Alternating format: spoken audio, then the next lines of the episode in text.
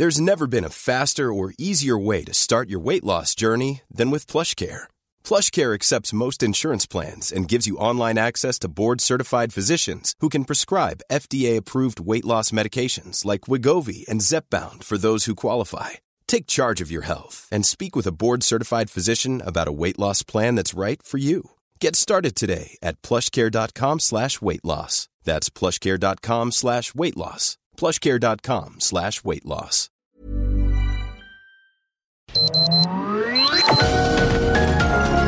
Heraldo Media Group presenta Sergio Sarmiento y Lupita Juárez. Información veraz y oportuna con un toque personal y humano. Por El Heraldo Radio, donde la H suena y ahora también se escucha.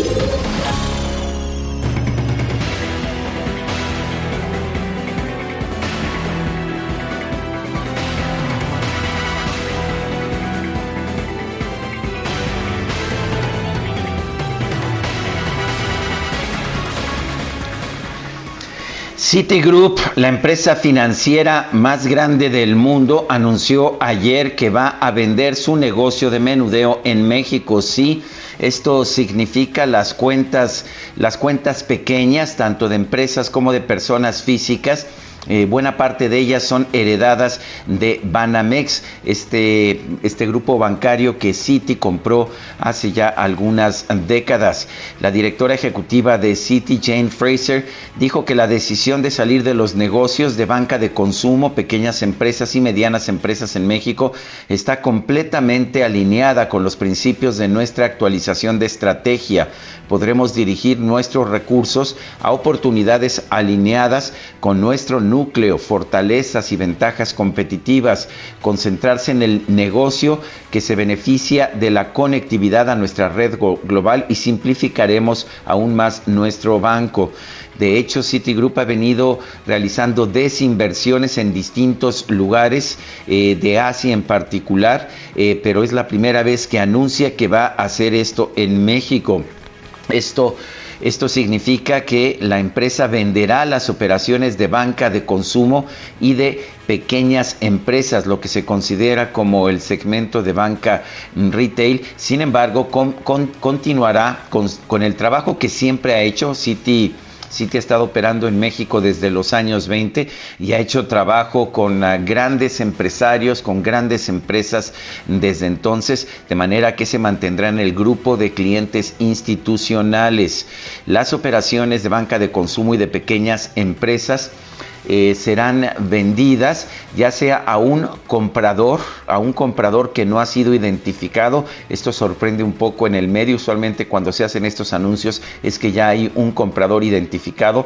La otra opción es colocar en bolsa las acciones de lo que era el grupo Banamex, de manera que esta parte de lo que hoy es City Banamex eh, se cotice en bolsa y el dinero, el dinero se lo quede City para concentrarse en sus grandes negocios corporativos. Son las 7 de la mañana, 7 de la mañana con dos minutos. Hoy es miércoles, miércoles 12 de enero de 2022. Yo soy Sergio Sarmiento.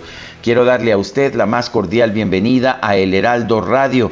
Lo invito a quedarse con nosotros. Aquí estará bien informado, por supuesto, pero también podrá pasar un rato agradable, ya que siempre hacemos un esfuerzo por darle a usted el lado amable de la noticia, siempre y cuando la noticia lo permita. Guadalupe Juárez, ¿cómo estás? Muy buenos días. Hola, ¿qué tal? Qué gusto saludarte, Sergio. Muy buenos días. Pues estoy congelada. La verdad es que está haciendo un frío. Un frío tremendo. Fíjate que aquí en esta zona estamos a 8 grados, de acuerdo con la información. Estamos transmitiendo desde la alcaldía Benito Juárez de la Ciudad de México. Y nos dicen que en Lerma están a un grado, en Coajimalpa a 2, en el sur de la Ciudad de México, 2 grados a esta hora de la mañana, para que se den una idea de cómo andamos a esta hora. Bueno, y sobre lo de eh, Banamex, hoy, eh, City Banamex, eh, hoy el sacapuntas del Heraldo dice lo siguiente, no es por desconfianza en México el hecho de que en Citigroup se deshaga de la marca Banamex, según Alberto Gómez Alcalá, el director ejecutivo de estudios económicos de City Banamex. De hecho, hay optimismo en el grupo financiero, pues prevé que el país mantendrá una economía altamente competitiva y la firma continúa con sus programas de inversión. Bueno, y en otras cosas, ¿qué tal? Ayer con COVID y a la distancia, el presidente Andrés Manuel López Obrador dio instrucciones y bueno, por lo pronto, por lo pronto, el presidente Andrés Manuel López Obrador hizo cambios en su gabinete. ¿Cuáles fueron estos cambios? El eh, presidente hizo ajustes en cuatro dependencias del gobierno, en la Secretaría del Bienestar y Comunicaciones y Transportes, así como de Fonatur y en la dirección del Aeropuerto Internacional de la Ciudad de México. De esta forma, Ariadna Montiel será la nueva titular de la Secretaría del Bienestar y María del Rocío García Pérez, quien estaba en la dirección del DIF, asume la subsecretaría del Bienestar. Rogelio Jiménez Pons pasa a la Dirección General del Fondo Nacional de Fomento Turístico, a la Subsecretaría de Transporte de la Secretaría de Infraestructura, Comunicaciones y Transportes y la vacante de Fonatur la ocupa Javier May, quien era el secretario de Bienestar y por último se designó a Carlos Morán como director del aeropuerto, director general del Aeropuerto Internacional de la Ciudad de México. En otros temas, Benjamín López Palacios, alcalde indígena de Xochocotla, en Morelos, fue asesinado a balazos en su domicilio. Según testigos, cuando menos un sujeto armado llegó hasta la casa del alcalde y abrió fuego directamente en su contra, lo que dejó herido a López Palacios, quien minutos después falleció, a pesar de que recibió primeros auxilios por parte de paramédicos que llegaron al lugar. Esto ocurrió ayer alrededor de las 15 horas con 30 minutos en la calle 5 de Mayo, colonia centro del poblado de Xochocotla. Este municipio eh, acaba de, acababa de elegir formalmente su primer ayuntamiento después de haber alcanzado eh, su constitución como municipio indígena en 2019. El gobernador de Morelos, Cuauhtémoc Blanco, condenó los hechos y garantizó que se llegará hasta las últimas consecuencias para detener a los culpables. Lamento profundamente el cobarde asesinato del alcalde de Xochocotla, Benjamín López. Condeno este atroz crimen. Llegaremos hasta las últimas consecuencias para llevar a los responsables ante la justicia, es lo que señaló en su cuenta de Twitter. Son las 7 de la mañana con 6 minutos.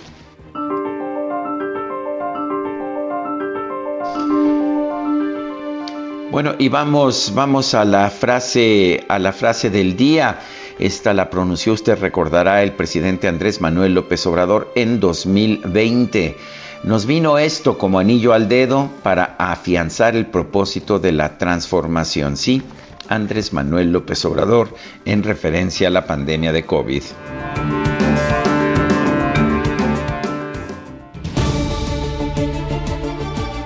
Y las preguntas. Ayer preguntábamos en este espacio, ¿usted piensa que el presidente López Obrador ha tomado las mejores decisiones para domar la pandemia de COVID-19? Nos dijo que sí el 3.3% de quienes respondieron, que no 95.7%, quién sabe, 1%. Recibimos 9.973 participaciones. La que sigue, por favor. Claro que sí, mi DJ que ya, ya lo echábamos de menos, ¿no? Bueno, esta mañana ya coloqué la siguiente pregunta en mi cuenta personal de Twitter. Arroba Sergio Sarmiento, ¿le preocupa a usted que se reduzca la inversión en México? Sí, nos dice el 96.4% de quienes han respondido hasta este momento. No 2.8%. No sé 0.8%. En 28 minutos hemos recibido, escuche usted, exactamente mil votos.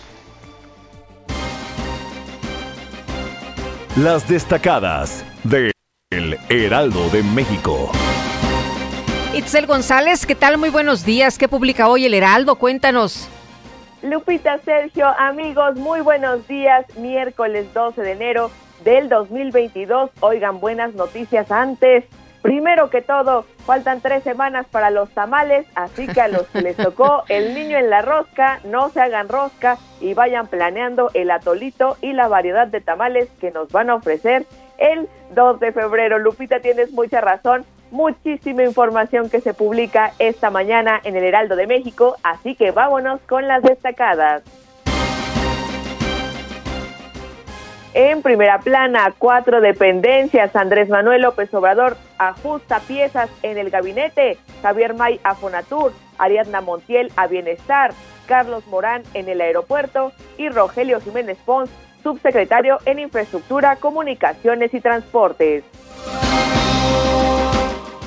País, cuarta ola, llenos 107 hospitales. La aceleración de contagios comienza a llenar nosocomios en solo 10 días. En la Ciudad de México ya hay 6 sin disponibilidad. Ciudad de México de 14 años incluyen a jóvenes quienes cumplan 15 este año recibirán su primera dosis. Estados Omicron, frontera sin filtros. En el paso entre Chiapas y Guatemala no hay cercos contra el virus. Orbe, antivacunas, grupos extreman su rechazo, tienen armas, amenazan a políticos y funcionarios como el doctor Fauci por estar a favor de restricciones. Meta, Irving Lozano, Chucky, libre de contagio. El delantero mexicano se recuperó tras enfermarse de coronavirus. Y finalmente, en mercados por segundo año viven fuga de capital en 2021. Salieron de México 257.601 millones 300 mil pesos. Lupita, Sergio, amigos, hasta aquí las destacadas del Heraldo. Feliz miércoles. Igualmente, Itzel, muchas gracias. Buenos días. Son las 7 con 11, es momento de ir a un resumen de la información más importante, nuestro resumen inicial en este miércoles 12 de enero de 2022. El secretario de Gobernación, Adán Augusto López, anunció distintos cambios en el gabinete federal. Ariadna Montiel dejó la subsecretaría de Bienestar para asumir la titularidad de la dependencia en sustitución de Javier May, quien fue nombrado director general del Fondo Nacional de Fomento Turístico, el FONATUR. Por otro lado, Rogelio Jiménez Pons, quien estaba a cargo de Fonatur, fue nombrado subsecretario de Transportes de la Secretaría de Infraestructura, Comunicaciones y Transportes. Por instrucción del presidente, también se designó a la extitular del Sistema Nacional para el Desarrollo Integral de la Familia, el DIF, María del Rocío García, como subsecretaria de Bienestar. Carlos Morán Moguel fue nombrado director general del Aeropuerto Internacional de la Ciudad de México. El presidente López Obrador participó de manera remota en el segundo día del encuentro de embajadores y cónsules de México. El mandatario pidió no pelearse con ningún país y fortalecer a América. Nada de intervencionismos ni de esas eh, medidas medievales de castigo o bloqueos a pueblos que no se someten a hegemonías. Tenemos que llegar a un acuerdo para respetarnos y eh, complementarnos y fortalecer a América frente al avance de otras regiones del mundo. Bueno, por su parte, Alicia Bárcena, secretaria ejecutiva de la Comisión Económica para América Latina y el Caribe, propuso que nuestro país incremente sus importaciones desde Centroamérica para apoyar el desarrollo de la región.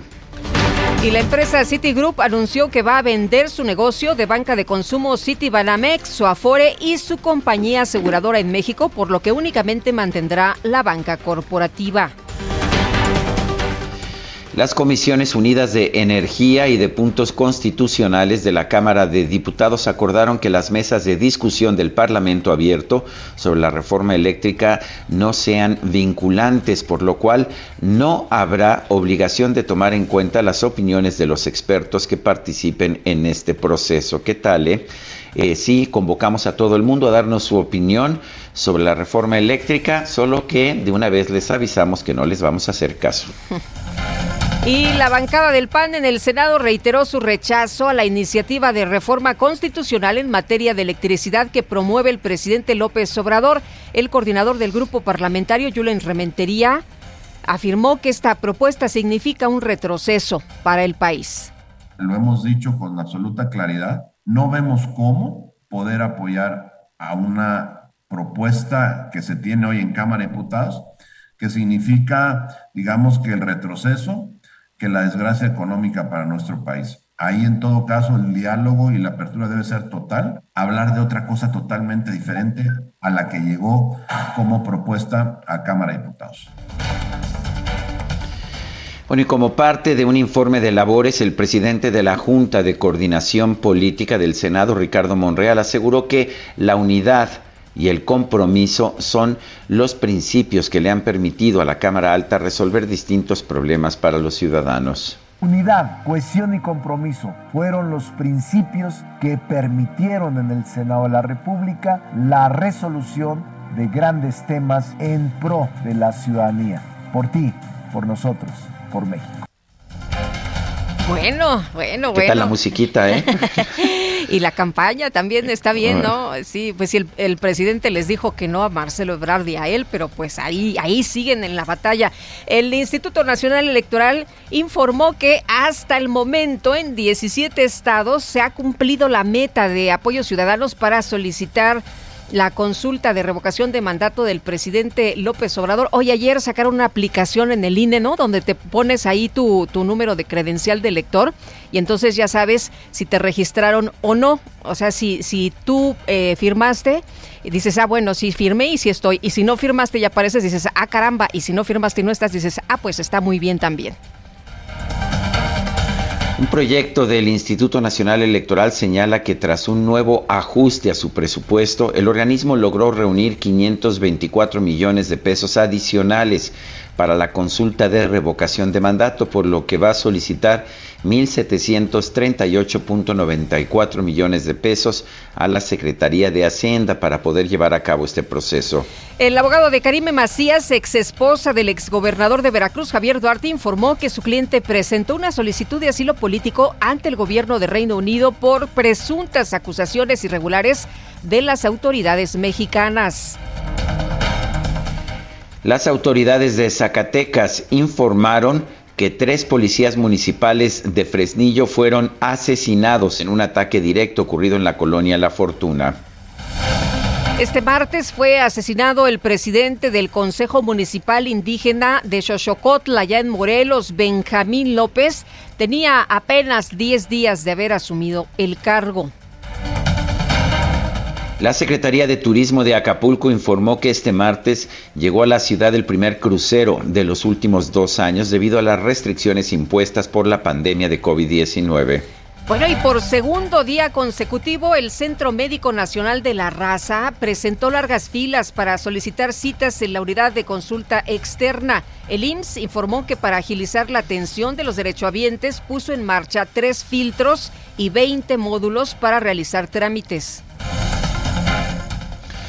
La jefa de gobierno de la Ciudad de México, Claudia Sheinbaum, consideró una injusticia que los empleadores exijan a sus trabajadores que presenten una prueba negativa de COVID-19. ¿Qué otra cosa hizo el Instituto Mexicano del Seguro Social? Ya no es necesario subir la prueba positiva o negativa en su caso para poder pedir una incapacidad. Entonces, esto es muy importante porque así ya la gente sepa que es una injusticia si su empleador le está pidiendo una prueba eh, obligatoria. Entonces, se está orientando a los empleadores y también en el caso del IMSS ya hicieron la parte que le correspondía.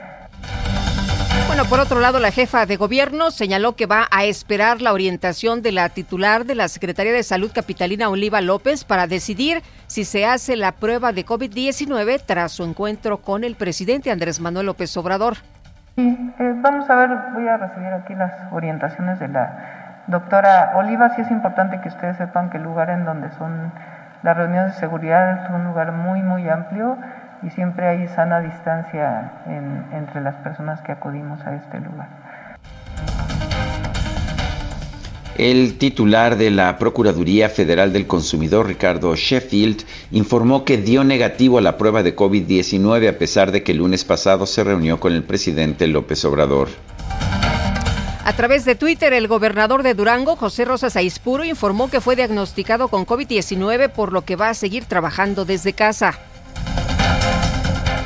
El gobierno de Quintana Roo anunció el regreso al color amarillo del semáforo de riesgo epidemiológico, por lo que se retomarán los operativos de cierres de calles y la reducción de los horarios y aforos de los establecimientos comerciales. El secretario de Salud de Baja California, Adrián Medina Amarillas, anunció que su estado va a pasar al color naranja del semáforo COVID ante el aumento de los contagios. El Consejo Estatal de Salud de Tlaxcala publicó nuevas disposiciones que consideran que las plazas, centros comerciales, tiendas departamentales, cines, teatros y otros establecimientos van a operar con un aforo máximo de 50%. Y la Secretaría de Salud Federal informó que este martes se registraron 33.626 casos confirmados de COVID-19, la cifra de contagios más alta desde el comienzo de la pandemia. El grupo asesor de la Organización Mundial de la Salud reconoció que ante la aparición de nuevas variantes de COVID-19 podría ser necesario actualizar las vacunas para garantizar que proporcionen los niveles de protección necesarios. En información de los deportes, el tenista serbio Novak Djokovic, número uno del mundo, reconoció que hubo errores en los documentos que presentó para solicitar su ingreso a Australia. Los tomateros de Culiacán se impusieron 4 a 0 sobre los algodoneros de Guasave para avanzar a la final de la Liga Mexicana del Pacífico.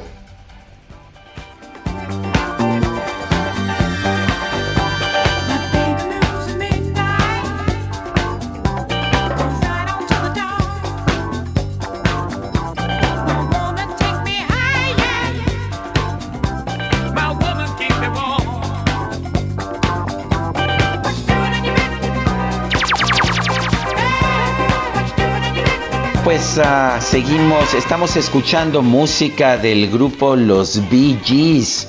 Y bueno, pues hoy, hoy ah, tomamos esta decisión de escuchar a los Bee Gees porque el 12 de enero de 2003 falleció Maurice Ernest Gibb, músico, cantante, compositor, productor musical, uno de los miembros del grupo Los Bee Gees. Este grupo pues fue formado por, por tres hermanos de origen británico, Barry, Robin y Maurice Gibb. Y bueno, pues los, ah, los estamos eh, festejando hoy, los estamos recordando, lo estamos haciendo por supuesto con, ah, con mucho, con mucho cariño a los Bee Gees. Empezamos con esta, You Should Be Dancing, deberías estar bailando. Pues nosotros no deberíamos, nosotros ya estamos bailando aquí en la cabina a ver si se nos quita el condenado frío que hace el día de hoy. ¿Qué tal? Hasta con efecto especial del DJ, cortesía del DJ Kike. Sonido Kike. Muy bien. Bueno, dice la productora que ya dejemos de cotorrear, mi querido Sergio, y vámonos. Pues adelante, adelante, Lupita. vámonos con Javier Ruiz desde Valderas. Javier, ¿cómo te va? Buenos días. Hola Lupita, Sergio, esta mañana pues eh, nos va con bastante frío, hoy vaya que amaneció eh, pues algunos grados menos la capital. No se te quitó ni con la pues, musiquita que te pusimos. Que en cuenta, salir bien abrigados, no está de más sacar alguna bufanda, alguna chamarra, un impermeable, porque vaya que hace frío. En cuestiones de habilidad Valderas presenta buen avance vehicular, al menos para quien se desplaza de la avenida Morelos y esto en dirección hacia la avenida Chapultepec. En Chapultepec es donde sí hemos visto problemas viales, una vez que se deja atrás la colonia de los doctores y para quien desea llegar principalmente hacia la avenida Lieja. En sentido opuesto, el avance es mucho más aceptable. En general es una buena alternativa incluso para llegar hacia el eje poniente, la avenida Cuauhtémoc y finalmente la avenida Bucareli. Hay que recordar que tenemos un bloqueo por parte de integrantes de la Junta, un plantón que lleva ya varios días. Hay que evitar también este punto. La alternativa utilizar la calle de Versalles o bien si lo desean un poco más distante, la avenida de los insurgentes. De momento, Lupita Sergio, el reporte que tenemos. Muy bien, Javier, muchas gracias. Buenos días. Estamos atentos. Hasta luego. Buen Hasta luego. Bueno, y quiero recordarle a usted que nos puede hacer llegar sus comentarios a nuestro número de WhatsApp. Pueden ser comentarios de voz, también pueden ser comentarios de texto. No nos haga llamadas porque no tenemos realmente la capacidad para estar tomando llamadas directas. El número de WhatsApp es el siguiente. 55 20 10 96 47. Repito, 55 20 10 96 47. Y bueno, pues uh, ya que ya cumplimos con nuestras funciones, ¿te parece que sigamos bailando un poquito, mi queridísima me Guadalupe? Parece, me parece muy bien, total, ahorita tenemos un descansito y la productora pues no creo que se enoje mucho. Regresamos.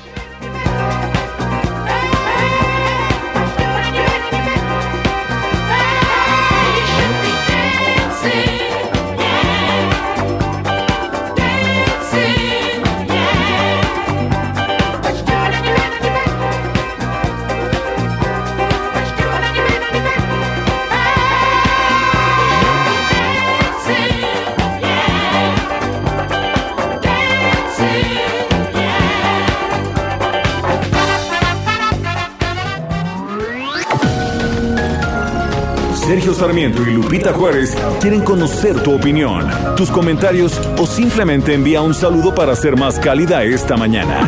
Envía tus mensajes al WhatsApp 5520 109647.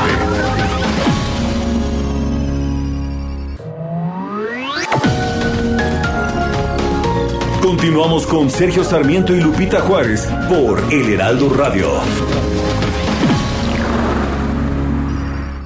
Hola, soy Paola Barragán, interiorista mexicana y quiero invitarte a Expo Mueble Internacional. Llevo más de cinco años asistiendo al evento y te puedo asegurar que encontrarás la más alta calidad y diseño en muebles de decoración para tu negocio o proyecto, además de contar con estrictos protocolos anti-COVID para la seguridad de todos. La cita es del 16 al 19 de febrero en Expo Guadalajara. Regístrate en expomuebleinternacional.com.mx.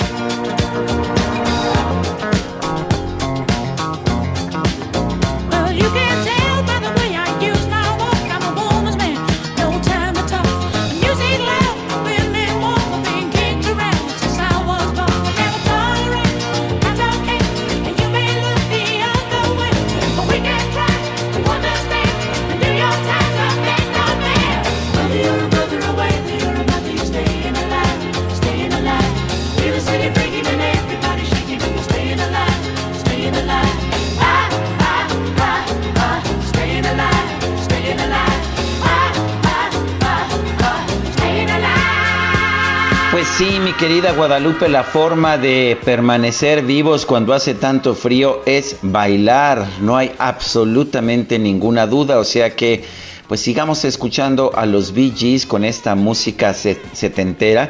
Es parte de la segunda temporada, de la segunda época de los Bee Gees. Tuvieron una época primero, allá en los años 60, con otro tipo de baladas pero bueno, allá en los 70 se volvieron el grupo por excelencia de las discotecas con su álbum doble, Saturday Night Fever, y la banda sonora de la película del mismo nombre.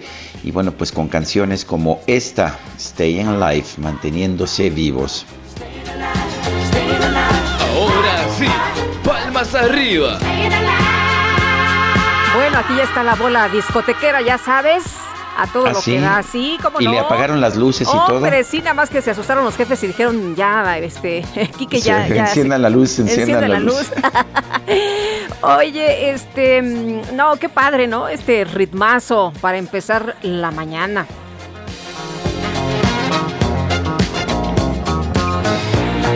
Y vámonos a, los mensajes, vámonos a los mensajes. Fíjate que nos dice una persona en el auditorio, eh, buenos días respecto a su pregunta, si me preocupa, sí me preocupa mucho la inversión en México, la inversión es igual a empleos y de ahí todo el círculo virtuoso. Tal parece que esto no lo entiende el gobierno, pues no facilita la eh, ni promueve la inversión, todo lo contrario, además no garantiza ni seguridad ni Estado de Derecho, es un desastre, pobre México, es lo que nos escribe Alfredo Bernal.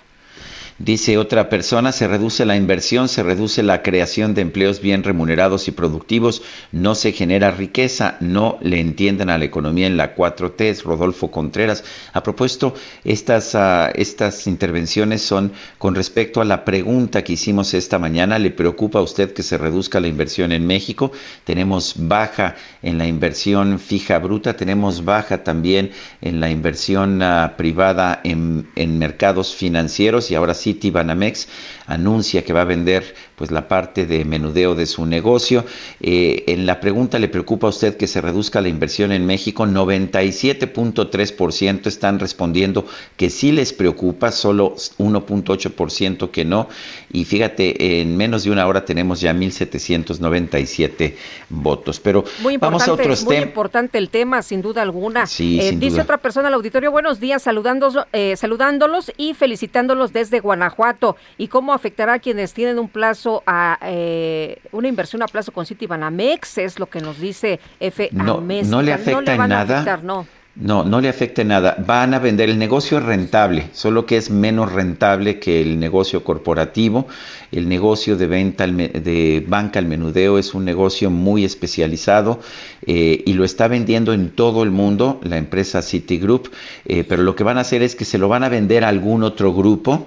Eh, o lo van a vender en bolsa y habrá una nueva administración que se haga cargo. Y han explicado que ni clientes ni, ni empleados van a resultar afectados. Es. el, el negocio es rentable, solo que es menos rentable que el negocio corporativo en el que se ha especializado Citi, el grupo Citigroup, desde su inicio de operaciones en México allá en los años 20.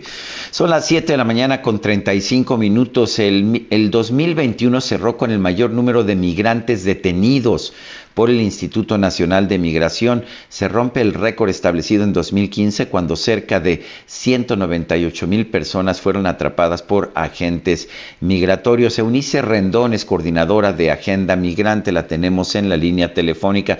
Eunice Rendón, ¿qué nos dicen las cifras? Eh, ¿Por qué estamos viendo este incremento en el número de detenidos por el Instituto Nacional de Migración?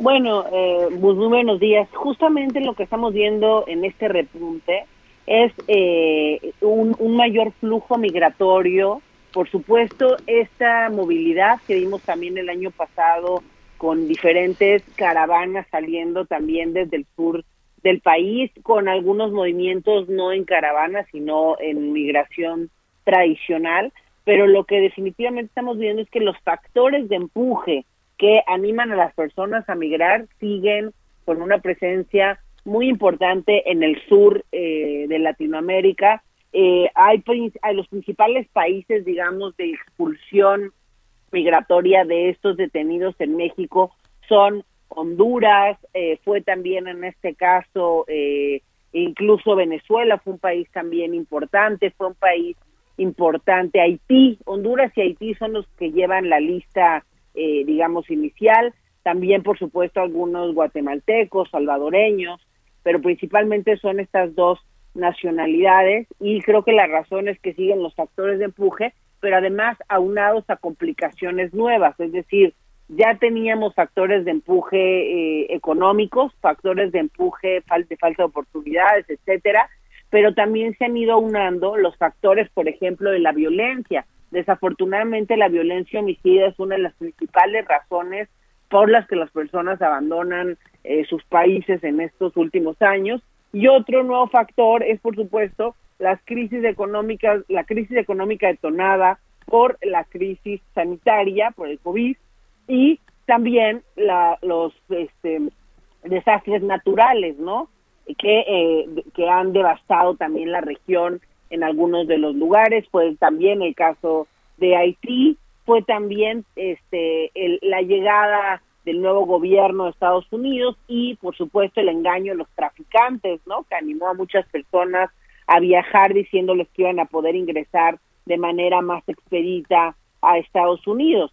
Y algo muy importante, además de este número de tensiones, es que pues muchos de, de la migración, casi el 80%, fueron unidades familiares y eso es importante considerarlo por el tema de la niñez migrante, tanto acompañada en estos núcleos como otro aumento y un repunte importante fue el que se dio en niños no acompañados, menores que van viajando solos intentando también ingresar a Estados Unidos, ¿no? Eh, Eunice, ¿cómo ves tú eh, la situación para este año? Eh, no se han hecho ajustes eh, a, la situación migratoria, no ha habido ah, mayores anuncios. ¿Crees que vamos a ver lo que hemos estado viendo en estos últimos tres años? Pues mira, lo que vemos es que vamos a tener el mismo presupuesto, ¿no? Porque no hubo un cambio significativo. Aquí un dato importante, creo que muchos, el derivado de las políticas en Estados Unidos, muchos de los migrantes que antes transitaban por México para llegar a Estados Unidos han ido decidiendo ya desde hace varios años, desde los primeros años de Trump, han ido decidiendo a quedarse en México y eso ha continuado también eh, eh, en los siguientes, en los años subsecuentes. ¿Qué significa esto?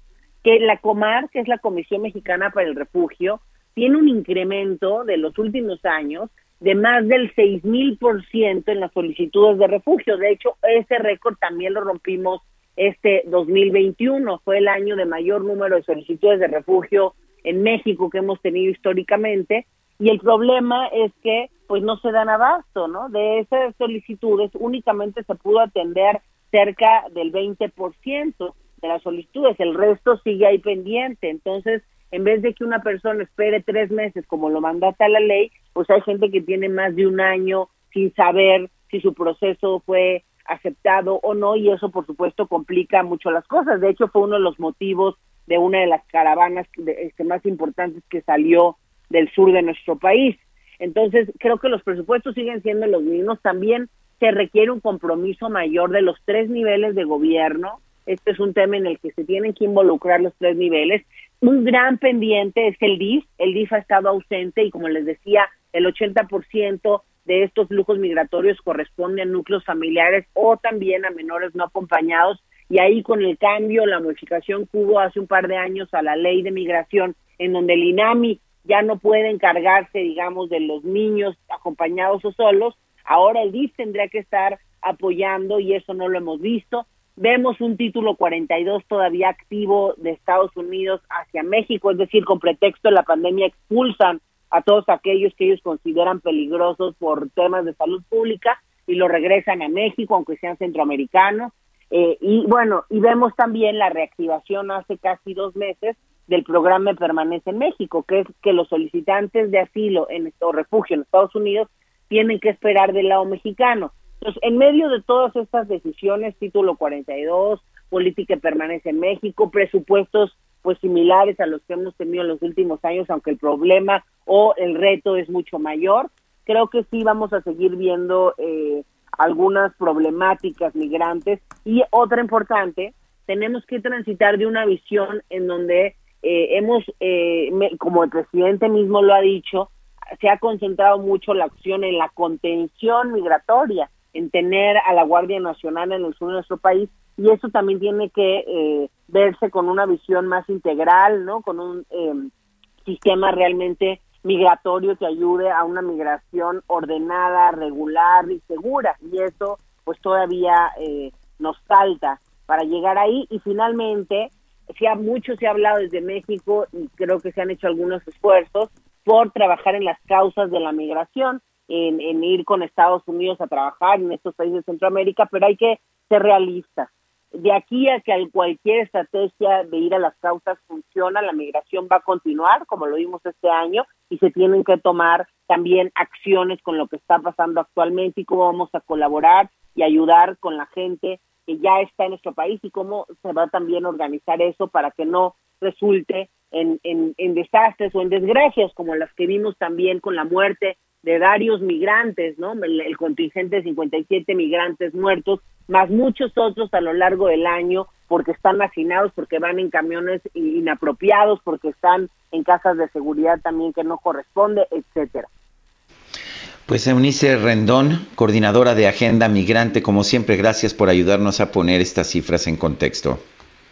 Muchas gracias a ustedes. Buenos días. Buenos días. Y en México, de acuerdo con datos del Sistema de Protección Integral de Niñas, Niños y Adolescentes, entre el 31 de diciembre de 2021 y el 9 de enero de 2022, se reportaron un total de 1.470 nuevos casos de COVID-19 en niños, niñas y adolescentes. Vamos a platicar con Alicia Robledo Galván, es presidenta de la Academia Mexicana de Pediatría. Alicia, gracias por tomar nuestra llamada. Muy buenos días. Se nos dijo en un primer momento que pues los niños no se contagiaban tanto. ¿Qué nos dice usted?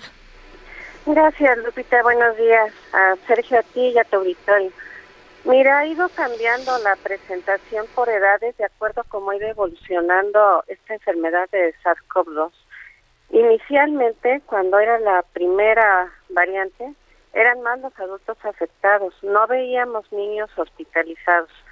Sin embargo, hace un año, en la segunda ola, sí tuvimos más niños hospitalizados.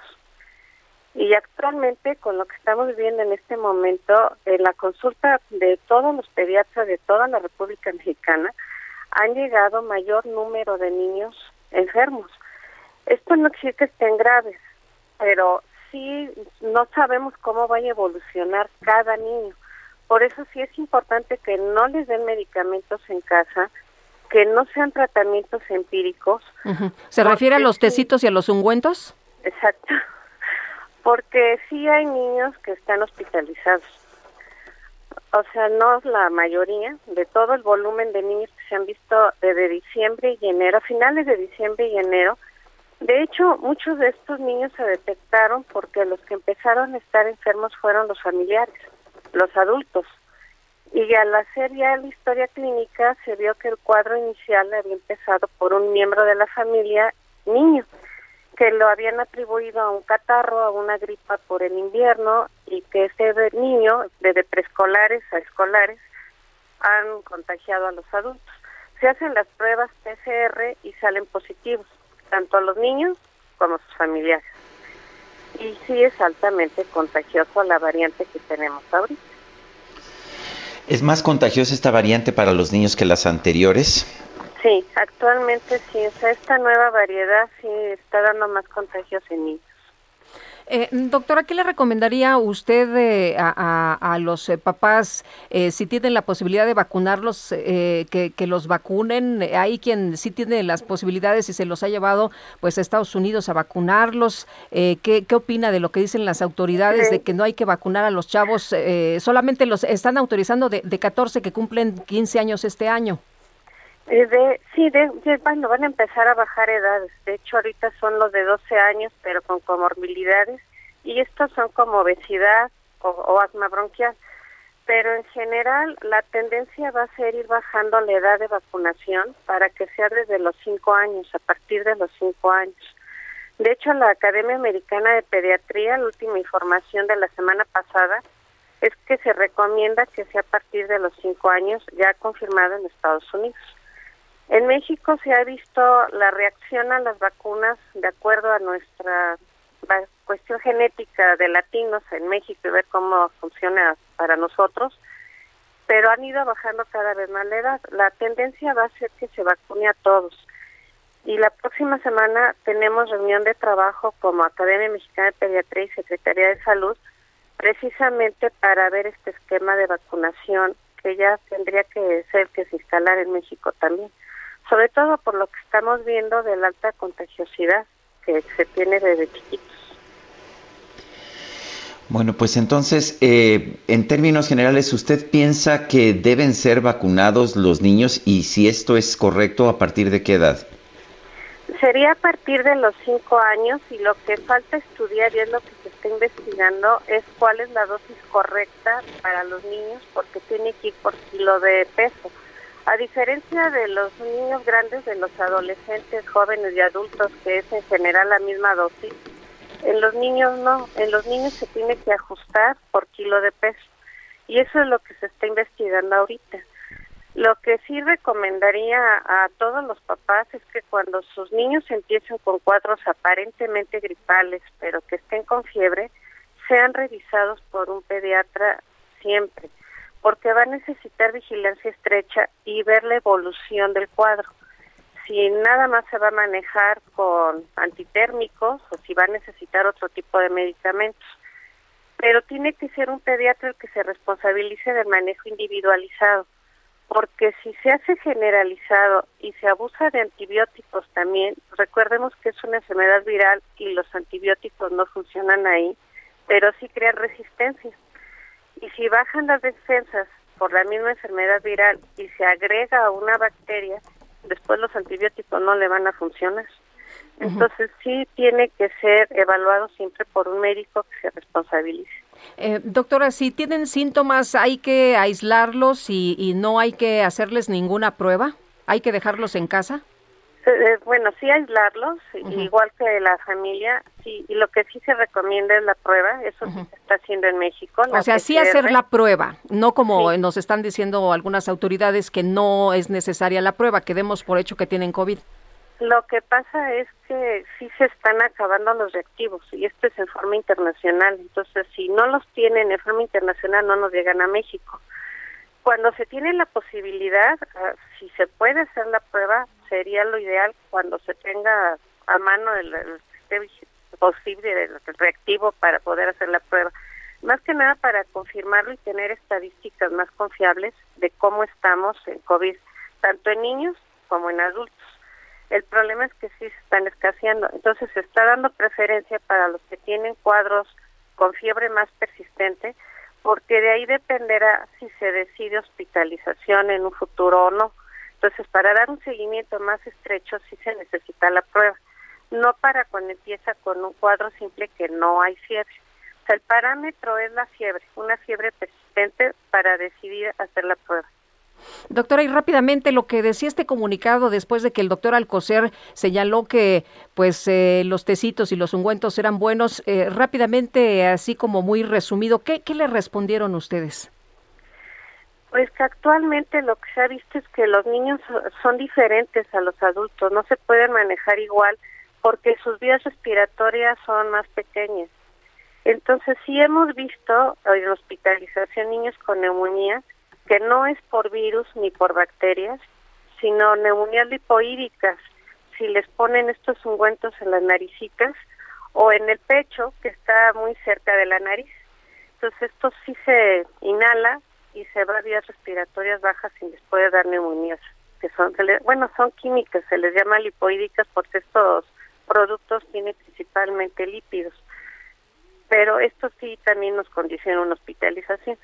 En jóvenes y adultos que están más separado el pecho de la nariz, pues sí se podría poner, pero no en la nariz, o sea, porque sí se inhala y sí se va a vías respiratorias. Entonces, eh, básicamente le dijeron no.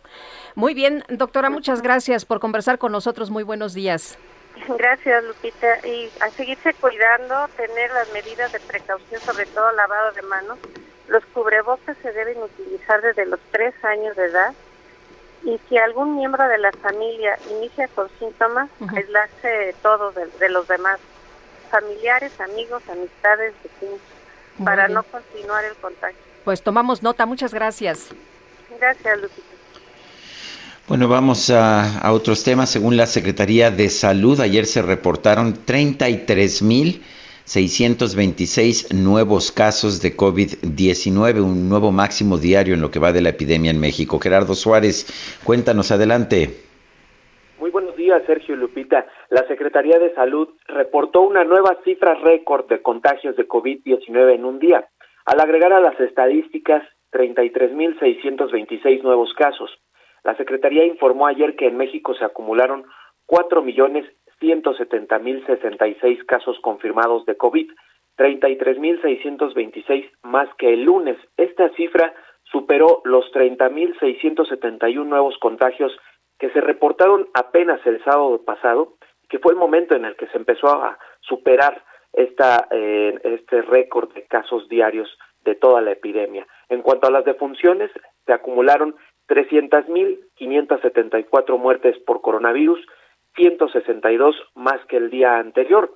Y sobre las hospitalizaciones, sigue el incremento gradual. La ocupación de camas generales subió a 23%, dos puntos más que el lunes, mientras que la ocupación de camas con ventilador se mantuvo en 14%. Y en medio de este repunte de COVID por la variante Omicron, Miles de trabajadores de la salud de instituciones privadas en la Ciudad de México recibieron la vacuna de refuerzo contra COVID-19. Ayer inició esta etapa de protección al personal sanitario. Realizamos un recorrido por algunas de las sedes donde se realiza este proceso. La afluencia se ubicó principalmente en la sede del Hospital Español en la zona de Polanco. Ahí vimos durante el día una larga fila de trabajadores de hospitales y clínicas particulares quienes avanzaban, eso sí, de manera ágil para recibir el refuerzo de la vacuna AstraZeneca. Uno de ellos fue el doctor José Ceballos del nuevo sanatorio Durango, quien dijo que recibir esta nueva dosis le hace sentir más confianza para llevar a cabo su labor. Sin embargo, consideró que el proceso de aplicación pudo realizarse como se hizo el año pasado, cuando las brigadas de aplicación acudieron a los hospitales. Escuchemos al doctor José Ceballos. El refuerzo, pues, es, es muy bueno, ¿no? Estamos satisfechos con eso. Lo que no es la organización porque nos tienen aquí parados en la calle como si no hubiera vacunas como para que las llevaran al hospital. Yo creo que deberían de organizarlo mejor. ¿Tú crees que hubiera sido mejor llevarlas a cada hospital? Exactamente, y creo que no hay ningún problema. Se puede cumplir con todos los requisitos para podernos vacunar y no tenernos aquí en la calle. Sergio Lupita, hay tres sedes de vacunación para el personal de salud del sector privado en la capital, el Hospital Español, el Censis Marina y la sala de armas del Deportivo Magdalena Michuca. Por cierto, en esta última vimos mucho menor afluencia, así que es más rápido el proceso de vacunación. Hay que registrarse primero en el sitio mivacuna.salud.gov.mx y descargar el formato o expediente de vacunación. Hay que llevarlo impreso. Y hoy finalmente es turno para las personas con apellido, con la inicial del apellido D, E, F y G. Esta es la información que les tengo. Muchas gracias Gerardo por este reporte. Son las 7 de la mañana con 54 minutos. Guadalupe Juárez y Sergio Sarmiento estamos en el Heraldo Radio.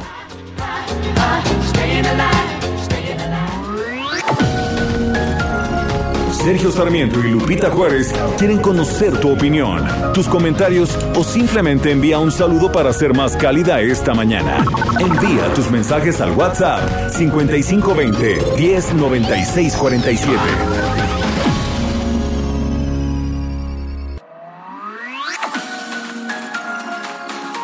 Continuamos con Sergio Sarmiento y Lupita Juárez por El Heraldo Radio.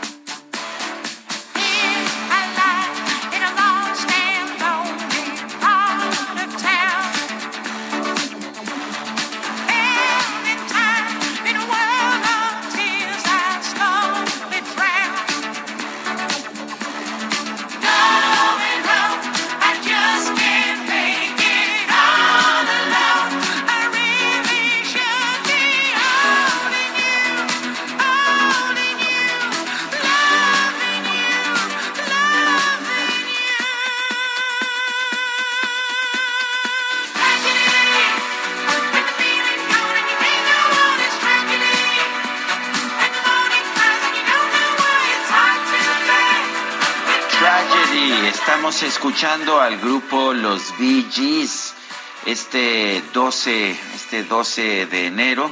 De hecho, se conmemora el aniversario luctuoso de Maurice Gibb, quien ah, falleció el 12 de enero del 2003, uno de los integrantes, de los tres hermanos integrantes del grupo Los Bee. Nacieron en Estados Unidos, aunque se formaron allá en Australia.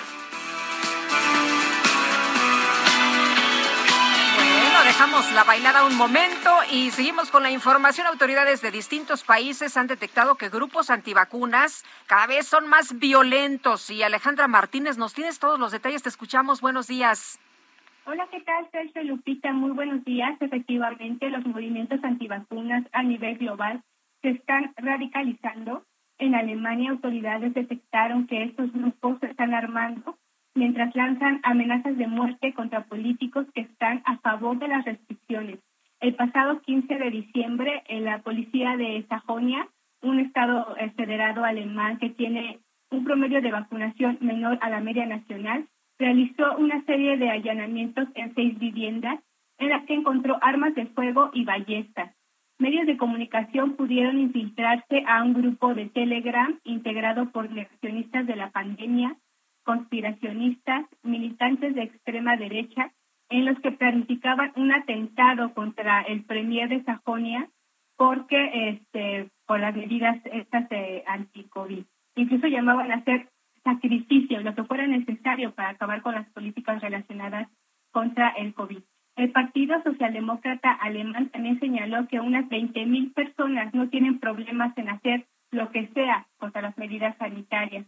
Actualmente en Alemania al menos 12 políticos han recibido cartas con intimidaciones incluso pedazos de carne contaminada con un gas usado por los nazis, el Cyclone B y también con COVID. De acuerdo con el canciller alemán Olaf Scholz, en la nación europea hay una negación de la realidad, historias de conspiración absurdas y desinformación deliberada. Este mismo modus operandi también se está replicando en Italia. La policía rastreó actividades de antivacunas que se comunicaban también a través de la plataforma de Telegram para agredir a quienes respalden las restricciones.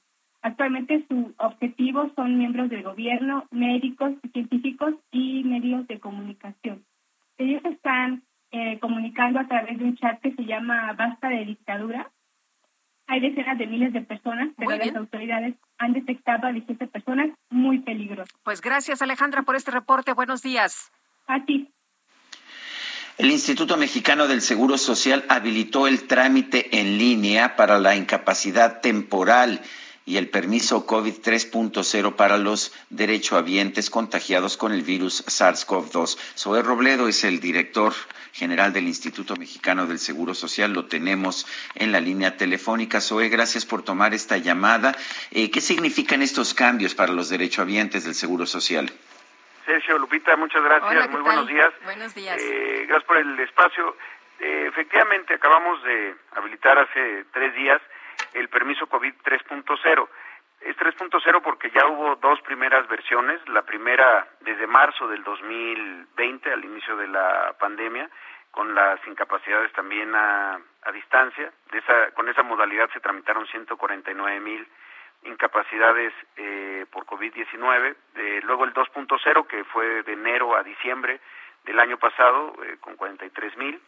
Eh, y ahora este nuevo permiso COVID 3.0. ¿Cuáles son las diferencias eh, frente a los otros eh, permisos o por qué, por qué es esta nueva versión? Primero, eh, no estamos vinculados al semáforo epidemiológico, es decir, en todo el país se puede eh, tramitar a distancia. Segundo, no necesita uno una prueba eh, confirmatoria ni, ni visitar eh, necesariamente los servicios de atención, sino que desde la plataforma IMSS Digital o desde la propia página de internet ahí se puede eh, ingresar se eh, se capturan los datos generales la CURP el código postal L importante que se respondan los cuestionarios sobre síntomas vacunación padecimientos preexistentes y datos generales de contacto teléfono correo electrónico y demás. A partir de eso quienes tienen una prueba confirmatoria pueden eh, aportarla, pero no es una condicionante para que se otorgue el permiso. Con esto eh, vamos a poder generar las incapacidades eh, para los trabajadores que tienen síntomas y que ellos puedan a su vez enviárselas a su centro laboral y justificar su, su ausencia o su, su falta. Una cosa, un elemento nuevo es que el permiso es por siete días. Eh, en casi todo el mundo eh, se, han, se están eh, utilizando incapacidades de esa duración. Antes eran de 12 días, ahora son 7 días de, incapacidad. Eh, y también al mismo tiempo eh, habilitamos nuevamente el permiso MATER, que es para mujeres embarazadas, trabajadoras aseguradas, que están entre la semana 34 o 40 de gestación, con control o no en el Seguro Social, eh, con seguimiento y que también pueden tramitar su, su, su incapacidad eh, por maternidad, digamos que los 84 días eh, 42 antes y 42 después de, del parto la cesárea, para que no tengan que acudir tampoco a, a una consulta eh, en la unidad de medicina familiar. Esto creemos que va a ayudar muchísimo a disminuir pues la demanda de atención y de pruebas para aquellos que las están buscando por eh, tener síntomas, eh, sospecha de contagio y que necesitaban antes la prueba confirmatoria para tramitar la incapacidad. Eso, esto es muy importante. Entonces, número uno, no es necesaria ninguna prueba, se puede hacer en esta página. La aplicación ayer tenía problemas, el día de hoy está funcionando ya mucho mejor.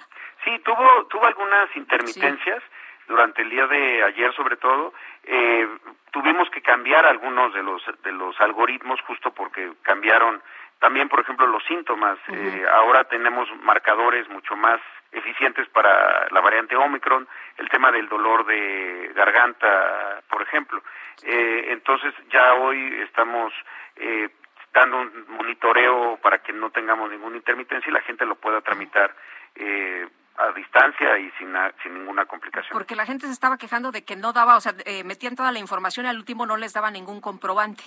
Ya, eh, eso tendría que estar ya este, resuelto porque justo lo que se genera es la evidencia para que puedan tramitarla ante su centro de trabajo. Eh, vimos estos, estos últimos días grandes colas, grandes filas de personas esperando servicio en el Hospital La Raza. ¿A qué se debe esto?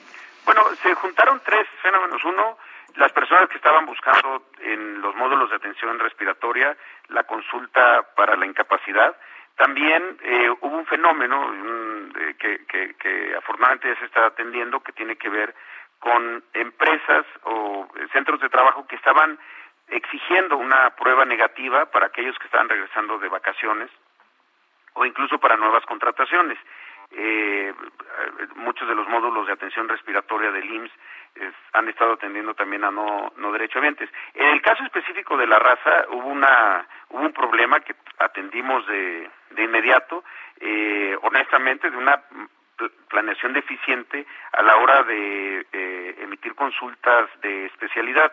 Es decir, muchas de las consultas que se quedaron rezagadas el año pasado se plantearon en la, para la primera semana, cosa que es positiva en términos de no suspender otros servicios ante la presencia de, de COVID. La gente eh, ha buscado los servicios de especialidad para otros padecimientos, pero eh, creemos que hubiera hubiéramos tenido oportunidad de hacer una mejor planeación. Eso ya se está, eh, ya se, se resolvió y hoy tendríamos que tener una afluencia regular a la atención eh, eh, médica en la consulta de especialidad. Esto es importante porque si bien desde luego que no no nos gusta y más con estos eh, días fríos eh, tener eh, esta, estos problemas, eh, tiene que ver también con que no queremos suspender la atención médica de otros padecimientos. Hace un año tuvimos que detener muchos de los servicios, de cirugías, trasplantes, incluso la consulta de especialidad. Ahora estamos atendiendo por igual eh, y creemos que podemos seguir esto pues con un buen orden y, mejor planeación. Eh, Zoe, para sacar entonces cita de alta especialidad no es necesario ir de manera presencial porque hay unas facilitadoras, unas eh, eh, jóvenes orientadoras y le dicen a la gente, a veces a lo mejor pues están confundidas con la información, le dicen que tienen que ir de manera presencial, que no lo pueden hacer de otra forma. Entonces esto no es cierto. No, la consulta de, de especialidad sí tiene que ocurrir de manera eh, presencial. El asunto es que muchas veces la, la planeación de las, de las consultas se puede hacer de tal manera que una persona no tenga que esperar tanto tiempo. Y sí, las técnicas de atención y orientación al derecho habiente eh, han estado ahí muy atentas para poder informarle a la derechohabiente. O sea, si yo tengo que, hacer una cita de alta especialidad, ¿sí tengo que ir de manera presencial? ¿No la puedo sacar en línea? No, la, las citas de medicina familiar sí se pueden tramitar en, en línea eh, pero se tiene que en muchos casos acudir a una cita de medicina familiar para poder de ahí ser referido a la consulta de, especialidad. Oye, y para las pruebas de COVID también hemos estado viendo muchas eh, filas y te quisiera preguntar ahí cómo, cómo se le hace también para evitar pues estas eh, aglomeraciones y estos contagios y también de una vez aprovechando cómo está la situación de la ocupación hospitalaria precisamente por el tema de COVID. Sí, para el caso de quienes están buscando la, la prueba para hacer el trámite de incapacidad, eh, eh, digamos que esa es una parte de lo que explica las, las, las filas. Eh, con, con el trámite del permiso COVID, el 3.0, que es a distancia, a través del IMSS digital o de la propia página de IMSS.gov.mx, va a bajar mucho esa, esa demanda de, de pruebas, es decir, quienes buscan las pruebas para generar la incapacidad. Segundo, con esta difusión que nos ayudan tanto para decir a las empresas y a los propios trabajadores y trabajadoras que nadie puede exigirles una prueba negativa. Mucha gente está acudiendo porque decían, es que en mi trabajo me están pidiendo una prueba negativa de COVID, no tengo síntomas, pero me la piden, y entonces de esa, de esa manera podemos eh, evitar que, que, busquen esas pruebas. ¿En dónde nos interesa hacer pruebas? Pues en los casos con síntomas graves y demás, y para lo cual sí están habilitados los módulos de atención respiratoria. Ahora, eh, respecto a la ocupación, como se sabe, esta enfermedad que genera más contagios, es más eficiente a la hora de contagiarse, pero tiene eh, menos eh, gravedad en la enfermedad, gracias a la vacunación principalmente, hoy nos tiene con una capacidad de camas reconvertidas de 400, de 4.000 431 en todo el país. Eh, tenemos hoy una ocupación de 2.300 camas, es decir, cerca del 51%. Tenemos todavía pues 49% de disponibilidad, pero eh, ya una historia, una memoria de la reconversión eh, que nos llegó a, a tener 20.000 camas en un momento eh, de, todas las camas de todo el país del Seguro Social, 20.000 estaban destinadas a COVID. Entonces, en ese sentido, eh, tenemos capacidad de crecimiento en función de la, de la demanda para no tener nunca una situación de saturación. Insisto, la mayoría eh, de los casos son casos leves, no graves, y, no, que no han requerido de, de, hospitalización. Es decir, las tasas entre los confirmados y quienes requieren hospitalización son, son relativamente bajas. Eso, ¿cuál es la situación en disponibilidad de medicamentos? No nada más para casos de COVID, para todos los, los pacientes. ¿Cómo están eh, teniendo ustedes su situación de disponibilidad de medicamentos? Bueno, cerramos el, el 2021 con más de 92% de recetas surtidas, porque nosotros el cálculo que hacemos generalmente es de, de recetas surtidas, es decir, no solamente la, el inventario en el almacén o en la farmacia, sino cuántas de las recetas que se llegaron a solicitar fueron eh, cumplidas exitosamente. Y, y, de manera completa, porque muchas veces eh, se podía surtir uno o dos medicamentos de la receta, pero si faltaba uno, pues eh, debía de ser considerado una receta parcial. Como se sabe, eh, se, han estado haciendo esfuerzos para la adquisición de medicamentos y para la distribución también, porque una parte de, de octubre, que fue un mes bastante complejo para, para nosotros, no tenía que ver ni con que no se hubieran comprado los medicamentos o que no estuvieran en el país, sino que se generaron cuellos de botella en, los distribuidores logísticos y en su capacidad de, de llegar hasta la última milla, es decir, hasta la unidad o hasta el hospital. Eh, la Sedena, Birmex nos, nos ayudaron, eh, distribuimos más de 42 millones de piezas que se tomaron directamente de los almacenes de los de, los distribuidores logísticos y que se lograron eh, distribuir. La, la intención es que justo para este 2022 eh, y este mes de enero que va a ser tan intenso en, en atención ambulatoria de COVID, no tengamos que suspender ningún servicio y eso tiene que ver con que también eh, las, las recetas sean surtidas eh, plenamente. Sergio. Sí. Adelante, Lupita. Bueno, pues eh, eh, Zoe, muchas gracias por conversar con nosotros esta mañana. Muchísimas gracias y gracias por ayudarnos a difundir esta modalidad que lo, es clave para que se eviten este tipo de, de colas, esperas que, que nadie, nadie, nadie quiere observar. Bueno, pues muchas gracias, soy Robledo. Gracias, Sergio. Un abrazo. Bueno, y ante el aumento de contagios de COVID-19 de personal aéreo, pues muchos, muchos vuelos, cientos de vuelos que partían del Aeropuerto Internacional de la Ciudad de México tuvieron que ser cancelados. ¿Qué es lo que va a pasar? ¿Habrá sanciones por parte de Profeco? Ricardo Sheffield, titular de la Procuraduría Federal del Consumidor, gracias por platicar con nosotros esta mañana. Muy buenos días.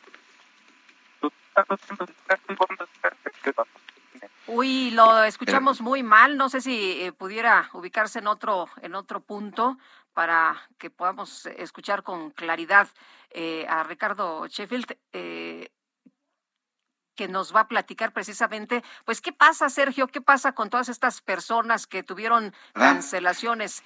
Ricardo, ¿nos escucha? No, mm, no nos. A ver, sí.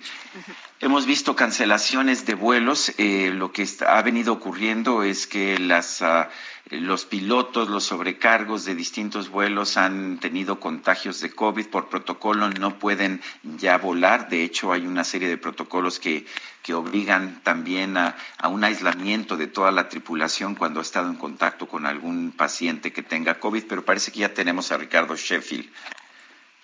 Hola, ¿qué tal? Buenos días. Lupita, muy buenos días. Buenos días, Sergio. Un gusto estar con ustedes. Y gracias, igualmente, Ricardo. Pues eh, cuéntanos, ¿habrá sanciones por parte de la Profeco luego de estos eh, vuelos cancelados o, o, no se puede atribuir a la línea porque fue un tema relacionado con el COVID? No, al contrario, es totalmente atribuible a la línea aérea. Ellos son responsables por su tripulación y por la manera en que lo organizan Y yo creo que los mismos números hablan claramente de que no están todas las empresas administrando la situación de la misma manera. Tienes 25 vuelos cancelados de Viva Aerobús y Volaris contra 276 vuelos de, de Aeroméxico. Y en últimas fechas, Volaris y Viva Aerobús, cada uno solo, vuela más pasajeros que Aeroméxico. Entonces, algo delicado está pasando en el tema de operación de Aeroméxico y es responsabilidad totalmente de la empresa de Aeroméxico, en este caso específico, porque es el que ha provocado esta crisis en la transportación aérea en nuestro país, que lo más grave ya pasó, fue el viernes y sábado eh, pasados, y eh, ahorita se empieza ya a regularizar paulatinamente en una estrecha comunicación con Aeroméxico, que agradecemos a la empresa, eh, les pedimos que estuvieran informando con 24 horas de anticipación a los pasajeros si había cancelación o cambios sustanciales en los horarios de salida de sus vuelos. Ya lo están haciendo, afortunadamente. Hemos estado constatando que paguen las noches de hotel y alimentos de quienes han quedado varados, de sus clientes, como también que devuelvan el dinero que pagaron a quienes deciden ya no viajar si tú ibas a ir a una boda y vas a salir tres días después, pues ya pasó a lo mejor la boda, ¿qué vas? O, o quizá tu traslado terrestre es de seis o de cinco horas, pues ¿para qué vas a esperar ocho horas volando en avión? En, en esas circunstancias deben devolverle lo que pagaron por su boleto y eso también lo estamos eh, constatando, apoyando a los consumidores. Ha habido pocas quejas formales, solo, solo hasta ahorita 22 quejas formales y eso es precisamente porque la empresa ha venido cumpliendo con la ley y, y, estamos cuidando que así lo haga. Si hay algún problema, repórtenoslo. Tenemos convenios con todas las líneas aéreas que operan en nuestro país, tanto nacionales como extranjeras, a través de Concilia Express. En 15 minutos en promedio resolvemos cualquier situación de transportación aérea a través de una llamada telefónica al 55 55 688722. Concilia Express, eso eso es directo en internet, así se hace.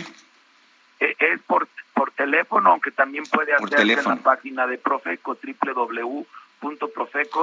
www.profeco.gov.mx, pero más conveniente por vía telefónica, porque las líneas aéreas tienen a través de este convenio un ejecutivo con capacidad de decisión que está en la línea permanentemente para atender las llamadas que se hagan por medio de Concilia Express a través de un funcionario de Profeco. Tenemos varias docenas de funcionarios, hombres y mujeres muy capacitados, algunos de ellos bilingües, para atender este tipo de, de situaciones, porque en México son consumidores todos, mexicanas, mexicanos y extranjeros.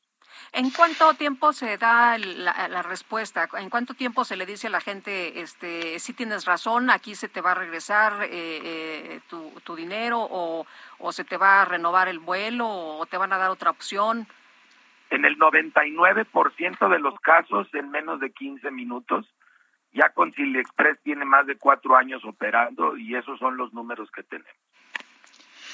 Bueno, pues uh, Ricardo Sheffield, gracias por hablar con nosotros, titular de la Procuraduría Federal del Consumidor. Gracias a ti, Sergio Lupita. O, o, oye, nada más día. una pregunta, ¿cómo, ¿cómo andas? ¿No tienes síntomas? No, yo ando súper bien. Ayer me hice la prueba, salí negativo, me la vuelvo a hacer por si las moscas el jueves. Uh -huh. Espero también salir negativo. Sí, porque estuviste con el presidente, ¿verdad? Sí, sí, compartí micrófono con él, estábamos los dos ahí solitos este sí había posibilidad de que me contagiara. Todavía no puedo cantar victoria. Ya veré el jueves, que es eh, la siguiente ventana para hacerme otra prueba más. Muy bien, pues gracias por platicar con nosotros esta mañana. Buenos días. Gracias, Lupita. Buen día. Gracias, Sergio. Ricardo Sheffield, titular de la Procuraduría Federal del Consumidor. Pues qué bueno, ¿no, Sergio? Que, que sí respondan las aerolíneas, porque la gente estaba muy preocupada. Sí, bueno, finalmente, si solamente hay dos quejas, eh, 22 quejas, perdón, de los miles y miles de, de vuelos que, bueno, de los cientos de vuelos que se suspendieron, pues me parece que es una buena señal. El presidente de la República, Andrés Manuel López Obrador, está estable de salud y sigue con su recuperación. Esto lo dijo el secretario de Gobernación, Adán Augusto López Hernández. Su estado de salud es óptimo, dijo en la segunda mañanera que encabeza en sustitución del mandatario. Agregó que no se va a forzar el regreso presencial del presidente, pero dijo que esto podría ser el lunes de la próxima semana o incluso antes. Dijo que aún en aislamiento el presidente sigue conduciendo el país. Ayer en un mensaje en video desde su despacho el presidente dijo que está ronco, afónico, pero pidió a la ciudadanía no alarmarse por el incremento de casos de COVID-19. Me da gusto poder comunicar, comunicarme con ustedes. Estoy ronco, afónico. Este mensaje es para informar sobre cómo me encuentro, pero también para transmitirles mi experiencia ahora que me he vuelto a contagiar con el propósito fundamental de que no nos espantemos. Afortunadamente esta es una variante que no tiene el nivel, el grado de peligro que la variante Delta y lo estoy experimentando experimentando. Son las 8 de la mañana con 24 minutos. Guadalupe Juárez y Sergio Sarmiento estamos en el Heraldo Radio. Regresamos.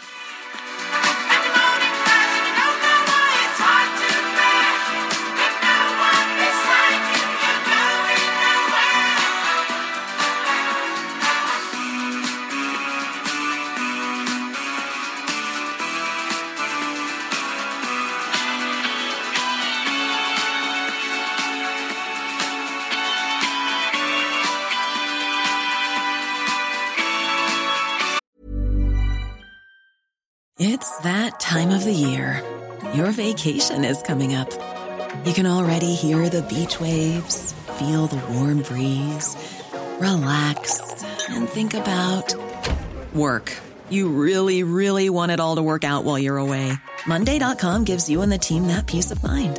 When all work is on one platform and everyone's in sync, things just flow wherever you are. Tap the banner to go to Monday.com.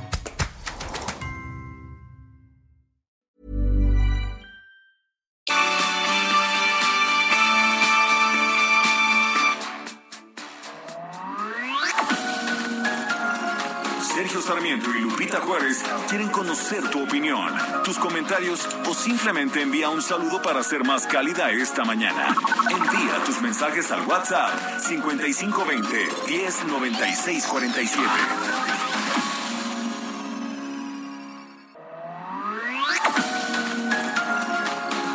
Continuamos con Sergio Sarmiento y Lupita Juárez por El Heraldo Radio.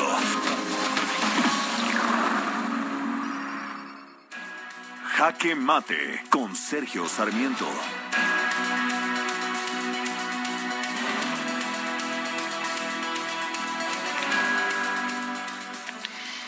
La decisión de Citigroup de vender sus acciones en el negocio de banca al menudeo en México es una de las decisiones más importantes en el mundo de los negocios en este año y seguramente en los años por venir. Apenas en 2001, eh, Citigroup adquirió las acciones de lo que en ese entonces era el grupo financiero Banamex Axival en 12.500 millones de dólares que se pagaron en efectivo y también con intercambio de acciones. Esto permitió a Roberto Hernández, quien era el, presidente del grupo financiero Banamex Axival, tener uh, puesto un puesto en el Consejo de Administración de la empresa Citigroup, que durante muchos años fue el principal grupo financiero del mundo pero la visión de que los grupos tienen que ser muy grandes y que tienen que ocupar todos los espacios para ten tener éxito ha venido fracasando. Citigroup ha venido perdiendo terreno frente a otros grupos bancarios importantes en el mundo, quizás porque ha tratado de ocupar todos los espacios. Ahora lo que nos dice es que va a vender su operación de banca al menudeo en México, no porque no sea rentable, sino porque esta es una forma de poder concentrar mejor sus activos y volverse más rentable todavía. Vale la pena recordar que Citigroup es uno de los principales grupos financieros del mundo con menor rentabilidad. No es que esté perdiendo dinero, pero no está siendo tan rentable como otros grupos financieros. ¿Qué va a pasar en México? Pues va a ser muy importante finalmente Eh, Citibanamex es el segundo grupo financiero más importante de nuestro país y esto pues significa que cualquier tipo de, de modificación de la situación va a impactar gravemente sobre el sector financiero. Recordemos que tenemos una banca muy concentrada en nuestro país con, con tres grupos financieros dominando la mayor parte del mercado. La decisión que se tome va a ser importante, nos va a afectar a todos. Los usuarios de Citibanamex no van a perder dinero, eso me queda claro porque el grupo es rentable, pero la decisión de a quién se le va a vender va a ser muy importante. No se puede concentrar más el negocio bancario en nuestro país, no se podría vender a uno de los grandes bancos, pero esto significa que será muy difícil encontrar al grupo que tenga el capital y la decisión de comprar este gran negocio bancario en México. Yo soy Sergio Sarmiento y lo invito a reflexionar.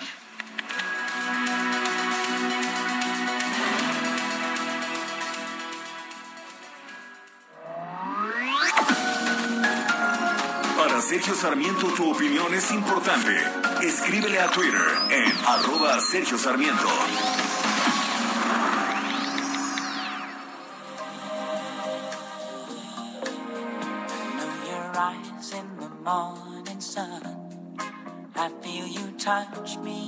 Pouring rain. And the moment that you wander far from me, I wanna feel you in my arms again. And you come to me on a summer breeze, keep me warm in your love, then you softly leave. And it's me you need to show.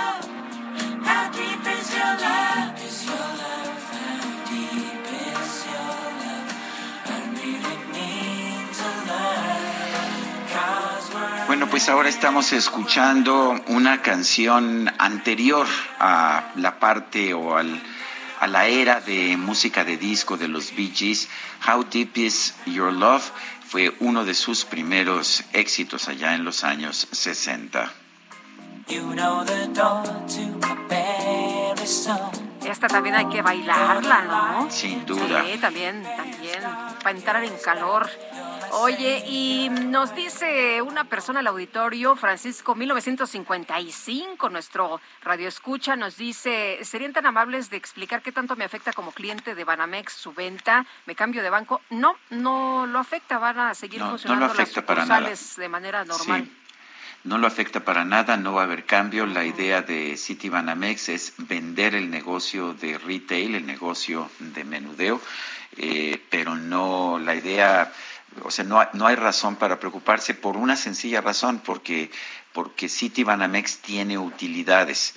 Lo que está buscando el grupo es concentrarse en el negocio de, de las grandes empresas, de las grandes fortunas, eh, pero no, el negocio del menudeo va a continuar, pero vamos a ver quién compra este negocio.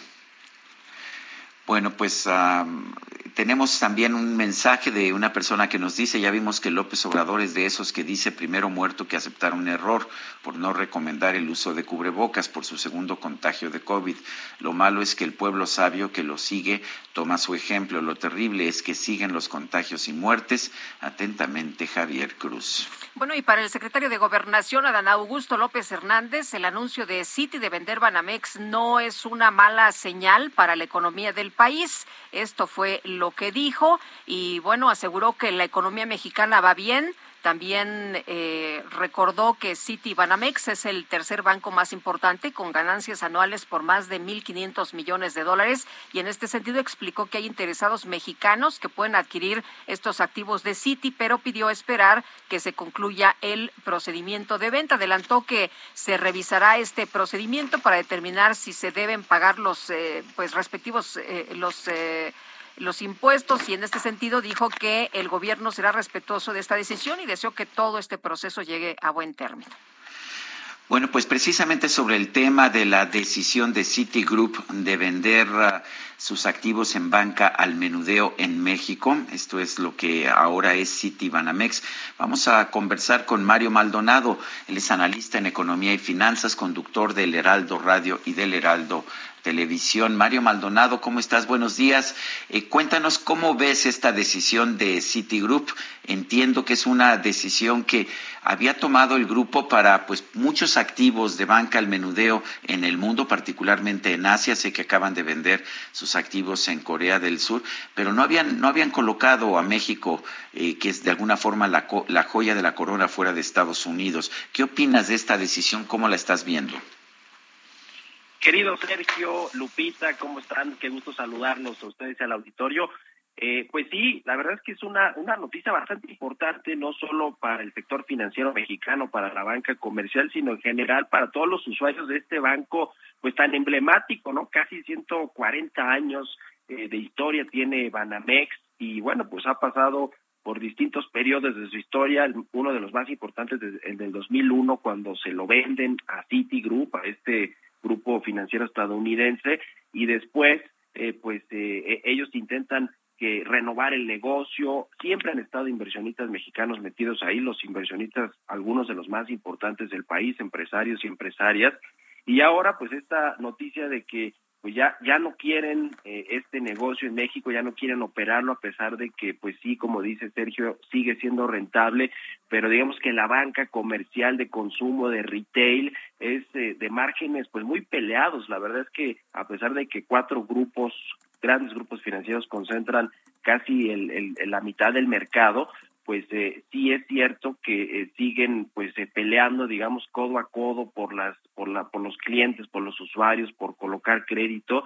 Y yo creo que City City Banamex pues eh, un poco dice o, o, City City a nivel mundial porque como dices no solo una decisión en México sino la tomaron en, en países como en Asia en Europa en Latinoamérica pues es eh, importante lo que están haciendo. Yo creo que sí es una decisión estratégica a nivel global de corporación de Citigroup a nivel mundial.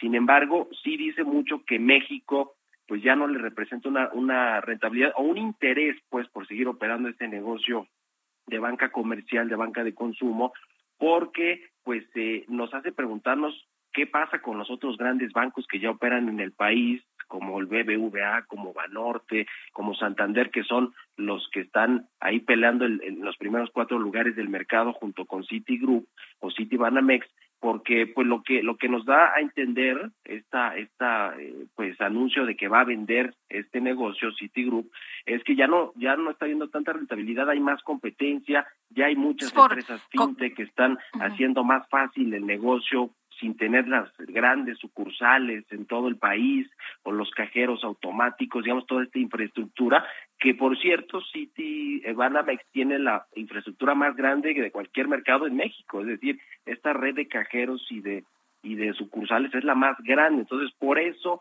sí es importante que se quieran desprender de estos activos de México y de la marca y de todo el acervo cultural y los edificios históricos que van incluidos en el paquete de venta. Vamos a ver quién es el postor, creo que por ahí ya levantó la mano Ricardo Salinas Pliego ayer, dice que van a analizarlo, el dueño del Banco Azteca, pero seguramente pues estará ahí Carlos Slim, imagino que la familia Hank, que son los dueños o los accionistas de Banorte, los principales accionistas de Banorte, eh, y algunos otros como los que ya están operando, el propio Santander, Ana Botín, la presidenta mundial es, cercana al presidente López Obrador, ha venido dos o tres veces a México a reunirse con él, eh, se dice que hay también jugadores externos que no participan todavía de forma importante en el mercado mexicano, como el brasileño Itaú, que también es muy grande en Sudamérica y que podría estar interesado también en adquirir los activos. Ya veremos, creo que esto nos va a tomar todavía muchos meses para saber quiénes son los verdaderos postores y pues analizar también las ofertas por parte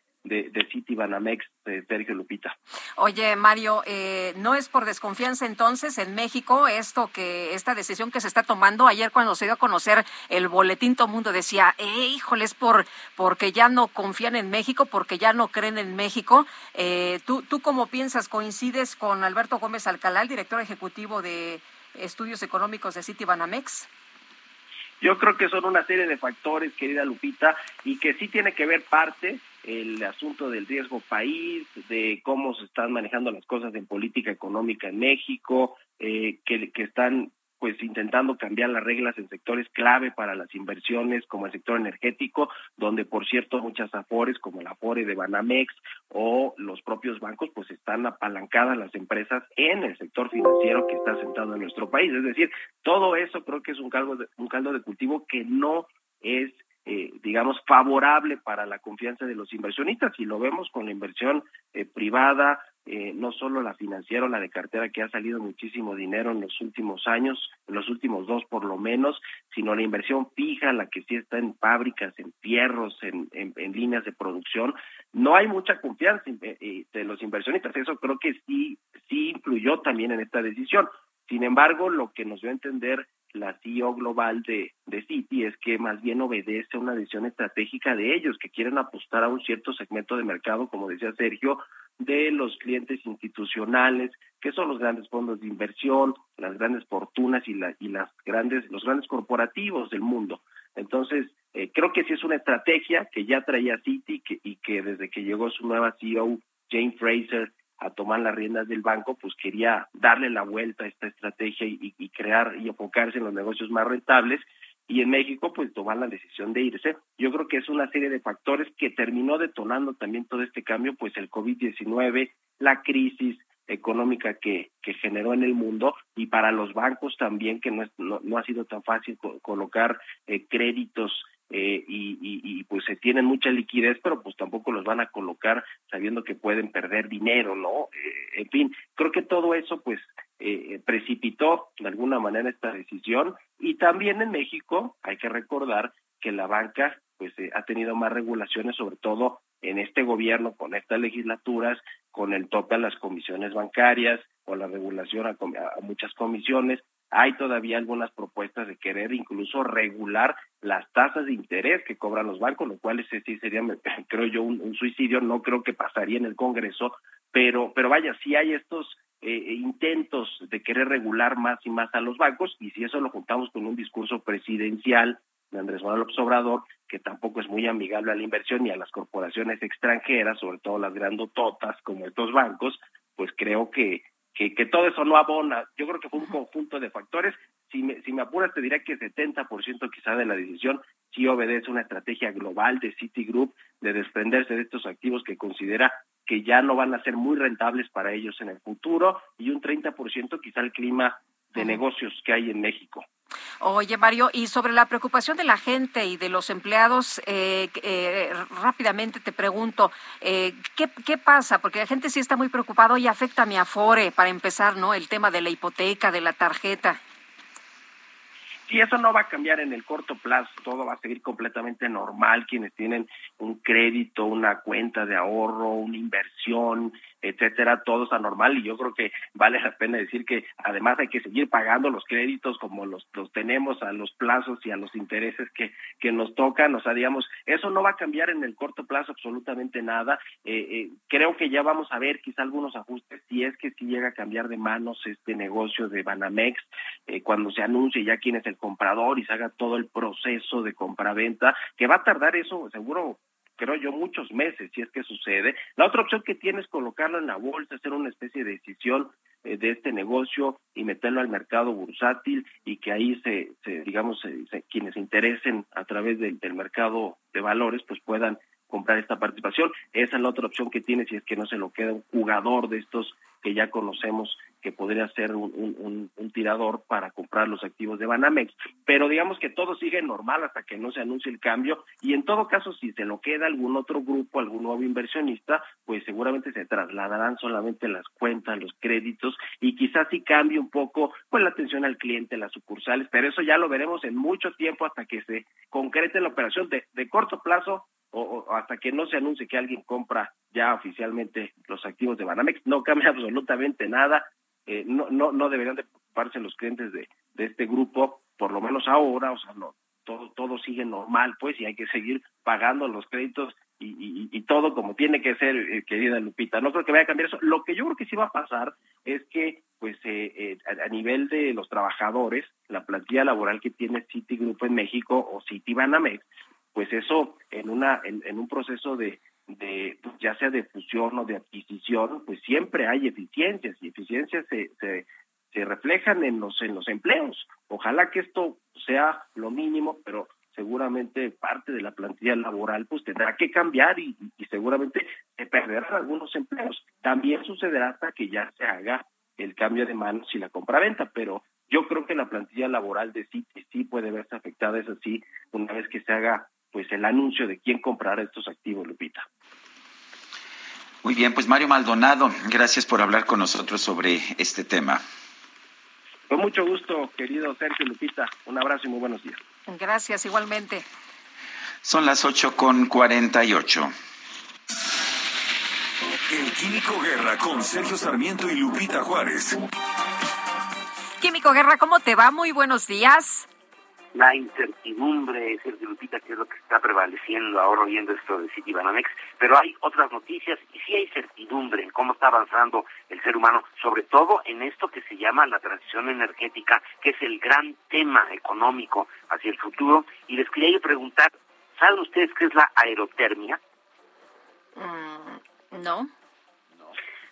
Pues fíjense, es una tecnología limpia de la cual se habla poco, pero es una tecnología renovable que extrae de manera gratuita hasta un 77% de la energía que contiene el aire.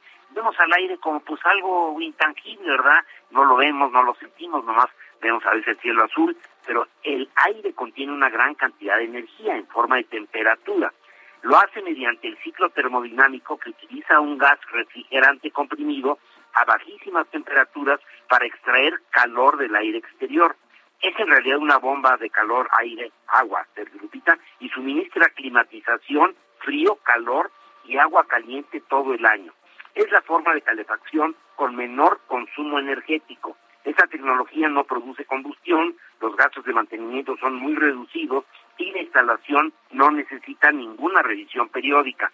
La energía contenida en el aire de manera natural, en forma de temperatura, está disponible de manera gratuita y se puede considerar inagotable, ya que es capaz de regenerarse por medios naturales por el calentamiento del sol. De ahí que la aerotermia se considere precisamente una energía renovable. Este proceso, Sergio Lupita, se consigue mediante los ciclos de compresión y expansión a los que es sometido el gas refrigerante. Lo mismo que hace nuestro refrigerador, pero en sentido inverso. El calor contenido en el aire a una temperatura inferior es cedido al agua acumulada a una temperatura superior, invirtiendo así el flujo natural del calor. Este ciclo es el inverso al que utiliza un refrigerador convencional.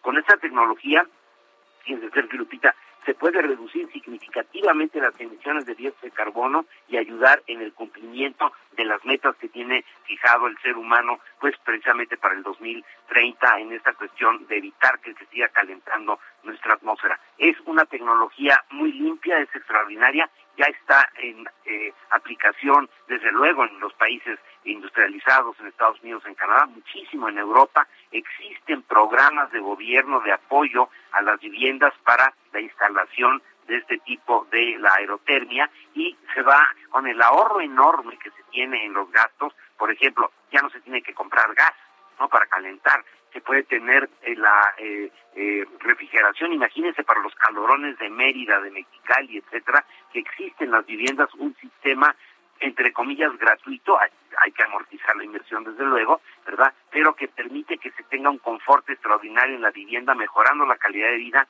y ayudando muchísimo a los bolsillos de las familias. Desde luego se requieren gobiernos de avanzada, gobiernos que entiendan, que estén tripulados sus gobiernos por gente capaz, que no se maneje con ocurrencias, pero es un futuro y una demostración, Sergio Lupita, de cómo estamos avanzando, como les decía yo el día de ayer, a pasos agigantados en esta transición energética que aquí está ya palpable, Sergio Lupita. Muchas gracias, como siempre, Químico. Buenos días. Buenos días. Bueno, el Instituto Nacional Electoral aplicó un modelo de un módulo de consulta, está creando un módulo de consulta en su sitio web para verificar si se registró una firma de apoyo para la realización del proceso de revocación de mandato. Ahí uno puede ver si, si uno eh, firmó y si uno no firmó, pues decir, a ver, eh, aquí me están poniendo como que yo firmé para apoyar este proceso, pero no lo hice. Vamos con Elia Castillo. Vamos con Elia Castillo. Adelante, Elia. Muy buenos días, Sergio Lupita, los saludo con gusto. Así es, Sergio, pues el Instituto Nacional Electoral implementó este módulo virtual desde el día de ayer para que la ciudadanía verifique su apoyo sobre la consulta de revocación de mandato a través del el portal del, del INE o bien directamente a través de la eh, dirección http verifica guion tu voto guion apoyo punto ine punto mx guion verificación guion ciudadana guion archivos guion credencial. Los ciudadanos pueden eh, verificar uno si dieron su apoyo y fue contabilizado eh, dentro de las firmas de apoyo a la revocación de mandato y si no dieron su apoyo y también si están dentro de esta lista como bien señalabas pues también pueden e interponer una queja ante el Instituto Nacional Electoral. Para ello, pues estableció una especie de formato para que los ciudadanos puedan este, presentar esta queja a través de ese portal y digan, bueno, yo no, yo no eh, participé, yo no di mi firma y aparece mi credencial de elector, aparece mi nombre y, por supuesto, mi rúbrica dentro de la lista de apoyo a la revocación de mandato. Esto fue lo que implementó el Instituto Nacional Electoral.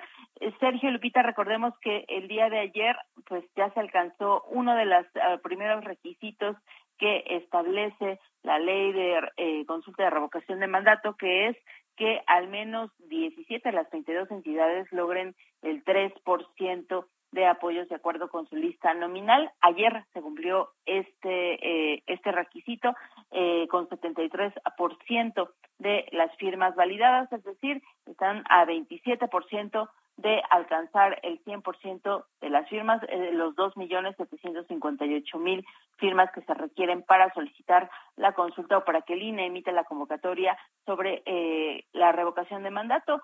Adicionalmente, eh, Sergio Lupita les informo que el día de hoy a las 10 de la mañana el Instituto Nacional Electoral sesionará y aprobará el acuerdo o someterá a discusión de los integrantes del Pleno del, del Consejo General el acuerdo con el cual eh, solicita bueno, mil eh, un 1.738 millones de pesos para eh, pues completar la, la, realización de este Gracias, Elia Castillo. Vamos a una pausa y regresamos.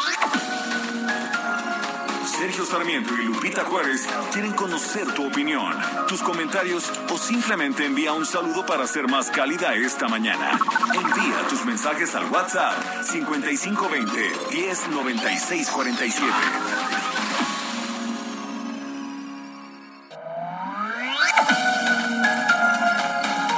Continuamos con Sergio Sarmiento y Lupita Juárez por El Heraldo Radio.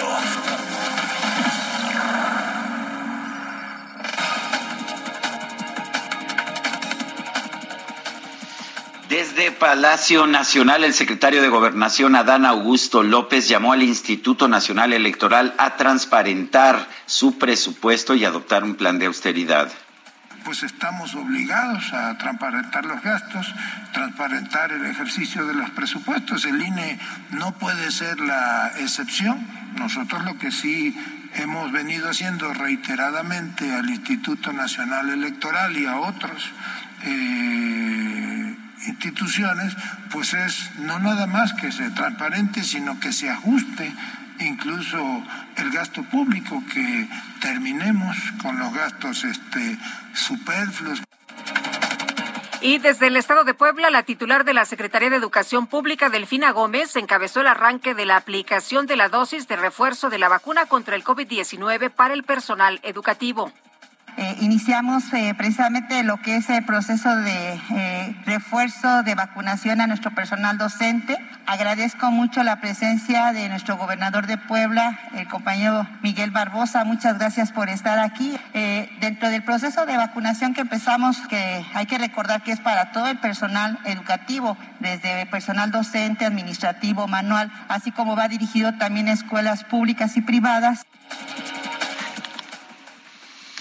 El Consejo Nacional de Ciencia y Tecnología presentó una reforma a los estatutos del Centro de Investigación y Docencia Económicas, el CIDE, para eliminar la facultad de los maestros de formalizar el nombramiento del director general del organismo. El gobierno de China confirmó que la ciudad de Anyang de 5.5 millones de habitantes comenzó un nuevo periodo de confinamiento por el incremento de los casos de COVID-19. Pokémon, yo entenderé.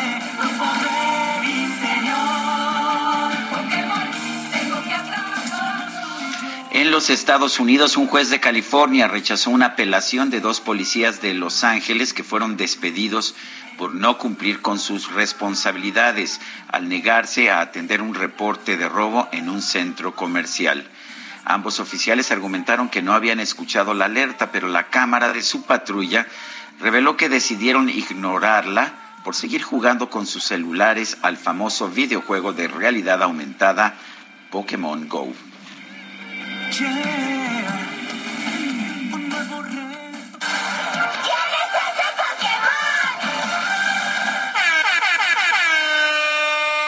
Damas y caballeros, bienvenidos. La micro deportiva.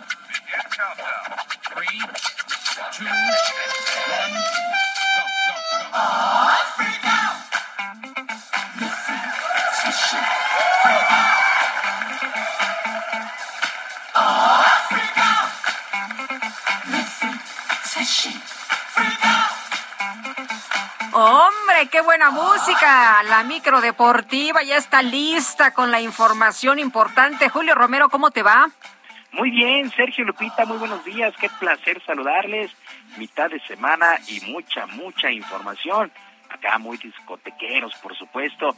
Bueno, el equipo Al Nacer del fútbol de Arabia anunció la contratación del jugador uruguayo Jonathan Rodríguez, de tal manera que deja al Cruz Azul.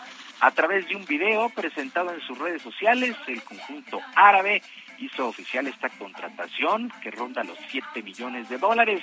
En las imágenes se puede ver algunos de los goles más destacados del llamado Cabecita con el Santos Laguna y el propio Cruz Azul, equipo con los que militó en México, jugador importante, ayudó, eh, sí, de manera importante al título de Cruz Azul después de 23 años, así es que se va, se va Jonathan Rodríguez a Arabia, este jugador uruguayo. Mientras tanto, el día de hoy, a las 8 de la noche con 6 minutos, los Tigres del Lago de Nuevo León estarán recibiendo la visita del Santos Laguna en duelo reprogramado de la fecha 1 del clausura 2022. El juego debía disputarse el pasado sábado, pero por varios positivos de COVID en el seno de los felinos se tomó esta decisión de cambiarlo para el día de hoy. Ambos equipos se reportan listos para verse las caras Tigres contra Santos 8 de la noche con 6 minutos. Y previo a este duelo se dio a conocer que el técnico del América, Santiago Solari, fue suspendido solamente un juego después de invadir la cancha en Puebla el pasado fin de semana para reclamarle al árbitro. Miguel Herrera, por cierto, técnico de los propios Tigres, se dio tiempo para comentar este hecho en conferencia de prensa, considerando que él tuvo varias polémicas en su paso por el América.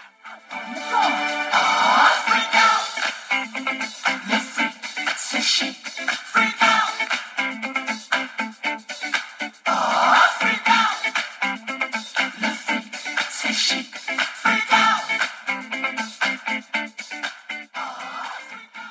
lo sé, la verdad es que no, no, tengo ni idea.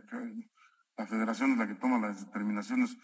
Lo que sí me queda claro es que si fuera eso Miguel Herrera sería ahorita un escándalo nacional, pero no lo es. Y ya lo que decida la federación, ya o sea, nosotros estamos pensando en Tigres y, y nosotros tratando de cambiar nuestra conducta para cada día ser mejores.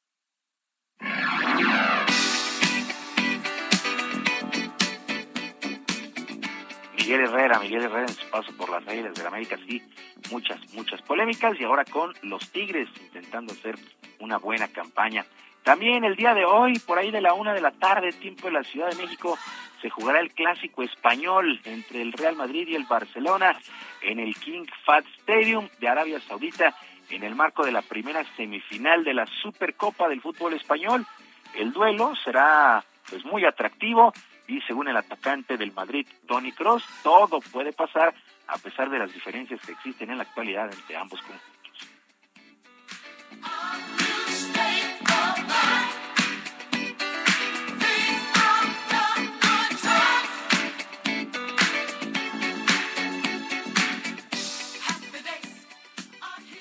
Es como un final y hemos vivido muchos años y hemos visto que en un final puede pasar de todo y creo que todavía no hay, no hay dudas que hay mucha calidad también en el equipo de Barcelona. Y, para mí, en un clásico no hay un favorito. Es, es, es, eh, es muy difícil decir antes que, que, va a pasar, pero claro, nosotros queremos ganar, que queremos ganar, eso ninguna duda.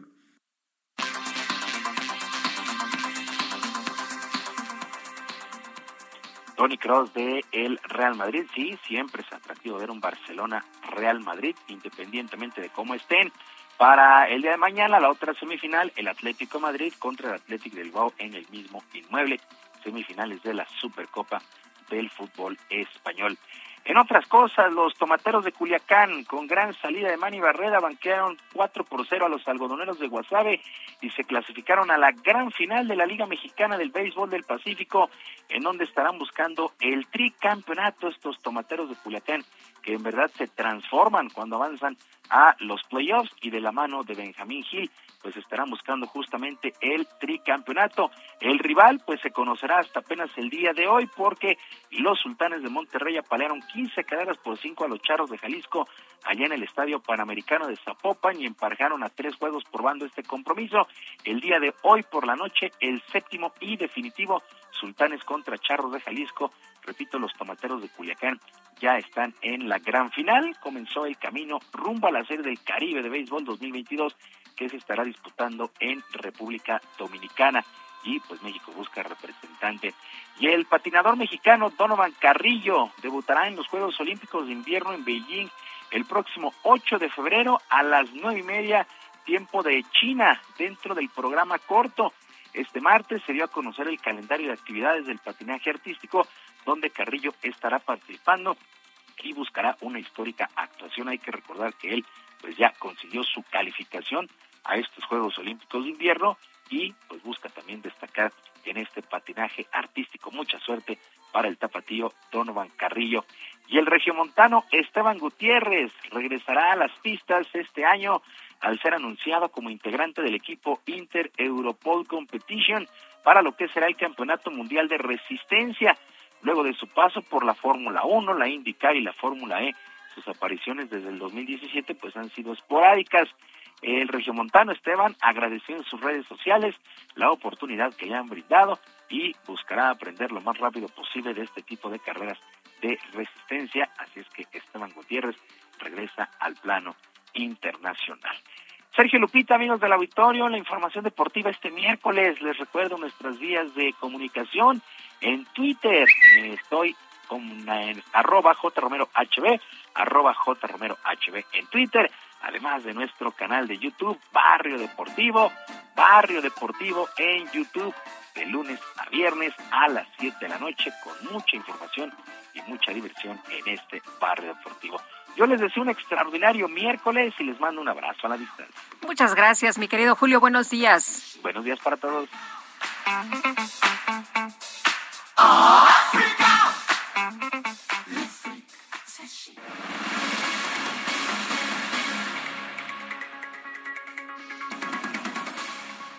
Bueno, pues espera que se dicte sentencia en contra de José Antonio N., alias El Marro, eh, se espera que esto ocurra este próximo viernes 14 de enero. El Marro se encuentra dentro del penal del Altiplano, donde fue recluido a petición de la autoridad federal.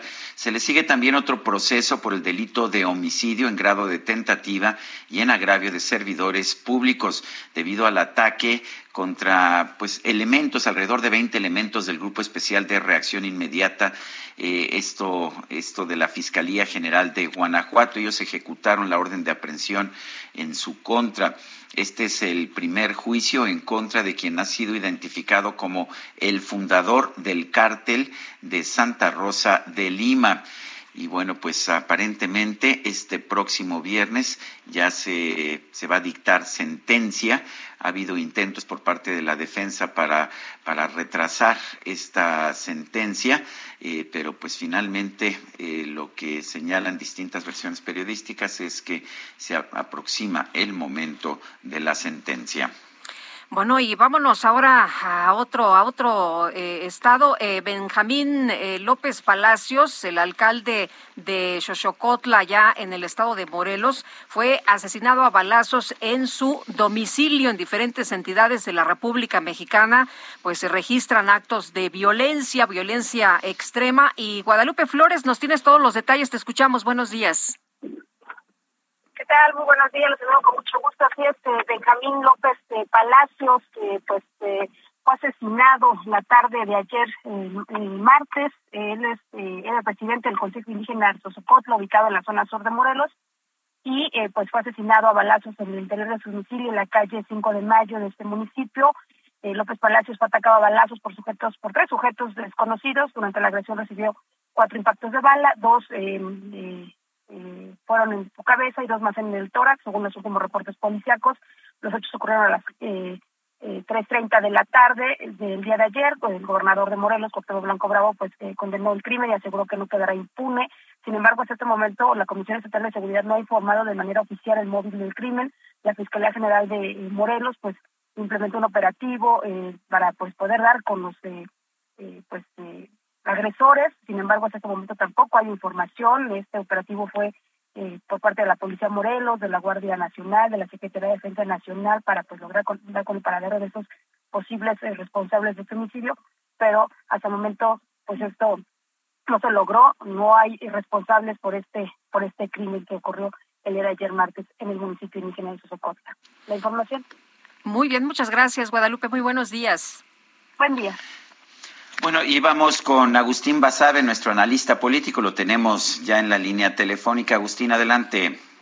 Buen día, Sergio. Buen día, Lupita. Hola, ¿qué tal? Muy buenos días. Buenos días. Pues eh, en torno a esta eh, este contagio, este nuevo contagio del presidente, a quien, por cierto, le deseo pronta recuperación, eh, y el hecho de que no usa el cubrebocas, que ha habido cierto relajamiento en en las políticas, digamos, de cuidado con el COVID, esa, esa manía, yo diría obsesión de Hugo López Gatel de no querer hacer pruebas, eh, que así ha insistido en que, que supuestamente no hay pruebas y que no mejor no se hagan las pruebas y que si se tienen ciertos síntomas se asuma tal cosa, en fin. Todo esto eh, em, me lleva a pensar en este tema del desprecio por la ciencia que tienen ciertos populistas. Eh, el caso de Donald Trump en Estados Unidos fue muy claro, eh, muy muy eh, ostensible, muy obvio, eh, que pues, había un, una especie de desprecio por todo lo que fuera, lo que viniera del, del entonces o del todavía encargado de ese tema en Estados Unidos, el doctor Fauci. Y en el caso de México se ve algo parecido. Y creo que tiene que ver con la idea del populismo de que no debe haber representantes, no debe haber intermediarios entre la sociedad y el poder y yo diría también entre la sociedad y el saber. Entonces, puesto que ahora todos tenemos acceso a muchísima información a través de Internet, eh, se dice, pues no necesitamos expertos, no necesitamos especialistas, nosotros tenemos ahí la información y podemos decidir, por ejemplo, si las vacunas son buenas o son malas, si los cubrebocas sirven o no sirven, porque en Internet pues tenemos ahí mucha, muchas personas que opinan y dicen y escriben, y se está despreciando eh, el conocimiento, el saber, la información no es conocimiento, la información tiene que ser procesada para eh, convertirse en conocimiento y para eso se necesita una capacitación, un entrenamiento que no todos no todos tenemos. y esta idea de que si yo, como yo tengo acceso a mucha información, yo ya no necesito a quienes estudian, a quienes se preparan, es muy peligrosa para, para todo, para cualquier país, México incluido. Eh, ahora resulta que cualquiera puede opinar y decir, si los cubrebocas son buenos y, y ponerse por encima de los especialistas, de los expertos que han dedicado toda su vida a estudiar en universidades, por cierto, y ahí quiero también entrar parte del desprecio a, los posgrados y a las universidades, ¿no? Porque realmente la ciencia es muy fácil y cualquiera la puede dominar, eh, lo cual es un absurdo.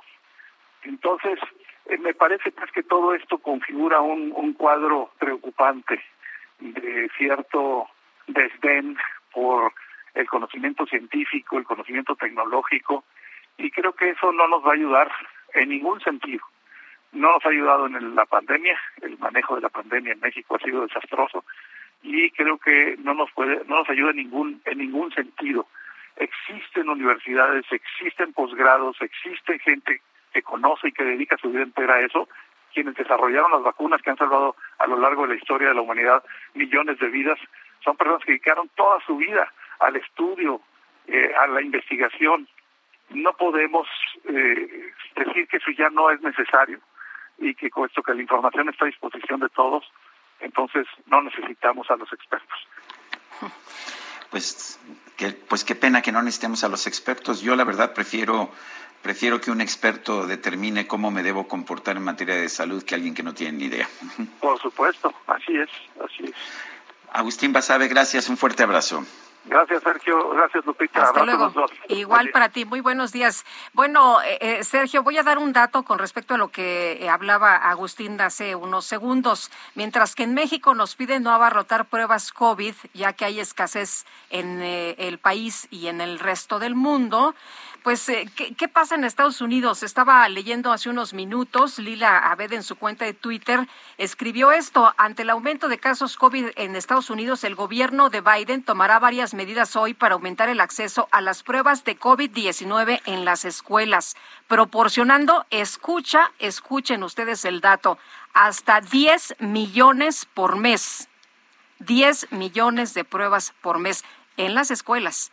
Aquí nos dicen que hay escasez en México, que hay escasez en el resto del mundo y que mejor nos eh, vayamos a nuestra casa y nos aislemos ante cualquier síntoma, que no nos hagamos ninguna prueba porque pues no, no hay. Y bueno, vámonos por un recorrido, un recorrido en el país. Empezamos con Leticia Ríos en el Estado de México. Adelante, Leticia. Buenos días, Sergio y Lupita. Durante los primeros 10 días del año, la ocupación de camas en lo general para pacientes COVID en el Estado de México se incrementó de 6.7% que se tenía el primero de enero a 13.58% para este lunes 10, de acuerdo con los datos de la Secretaría de Salud Federal, mientras que para camas con ventilador la ocupación en los nosocomios del Edomex aumentó de 3.6 a 5.6% durante el mismo periodo de tiempo, según la plataforma del Sistema de Información de la Red Irak de la Dependencia Federal. El informe precisa que hasta el momento ocho hospitales del IMSS ubicados en el Edomex tienen una ocupación del 100%, la mayoría de municipios de la zona metropolitana del Valle de México, como Coacalco, Chalco, Los Reyes La Paz, así como en Atlacomulco, Metepec y Toluca, entre otros. Hasta aquí mi reporte. Continuamos con mi compañera Daniela García.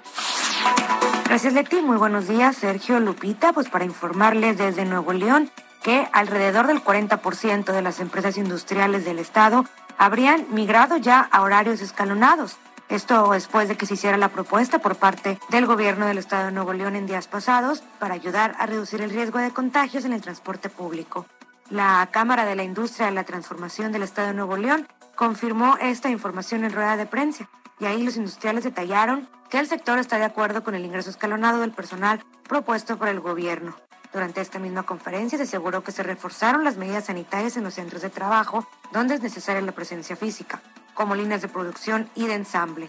Ante la situación de incremento en casos y hospitalizaciones que registra Nuevo León desde hace un par de semanas, se aseguró que como sociedad y empresas está mejor preparado Primero, porque se tienen altos niveles de vacunación en el estado. El 80% de la población ya cuenta con su esquema completo y el 91% con al menos una dosis. Y segundo, dicen, porque se encuentran identificados los lugares principales de contagio. Es la información que tenemos esta mañana desde Nuevo León. Vamos ahora con mi compañero José Ríos hasta Hidalgo.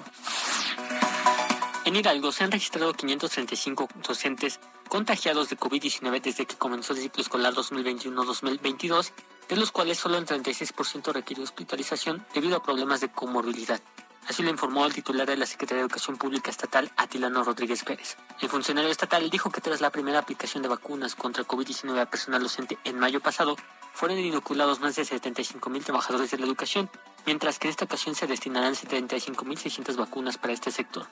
De acuerdo con el responsable de la SEP, la mayoría de los contagios de COVID-19, tanto del personal educativo como de los estudiantes en la entidad, ocurrieron fuera de los espacios escolares, por lo que enfatizó que no se presentó un incremento de padecimientos por el retorno a las actividades presenciales.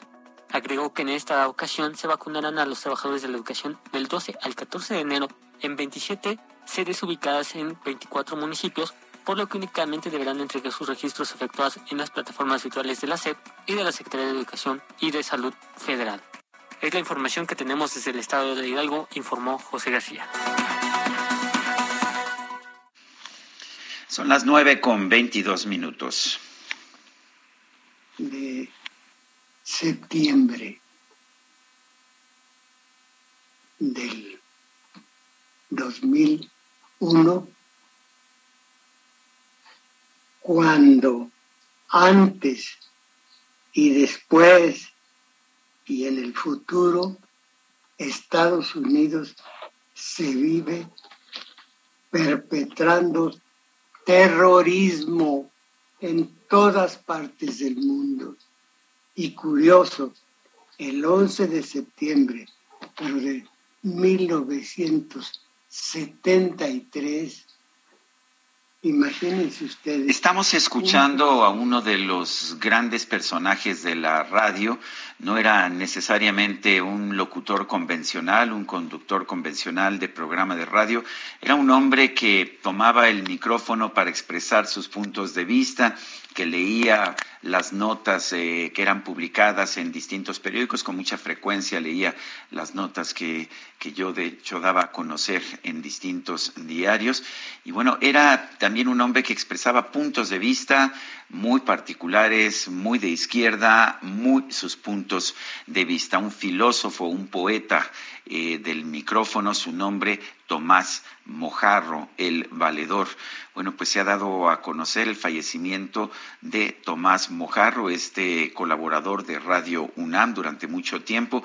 Él nació en 1932 y falleció, falleció ayer en el 2022.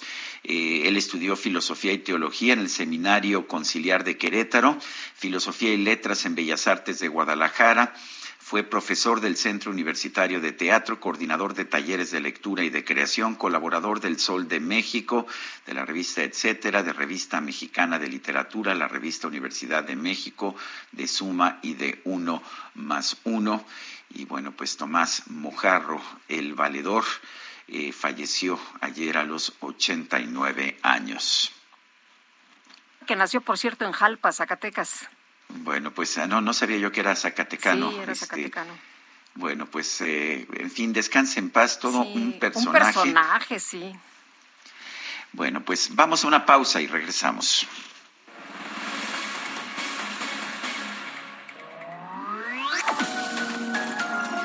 Sergio Sarmiento y Lupita Juárez quieren conocer tu opinión, tus comentarios o simplemente envía un saludo para ser más cálida esta mañana. Envía tus mensajes al WhatsApp 5520 109647.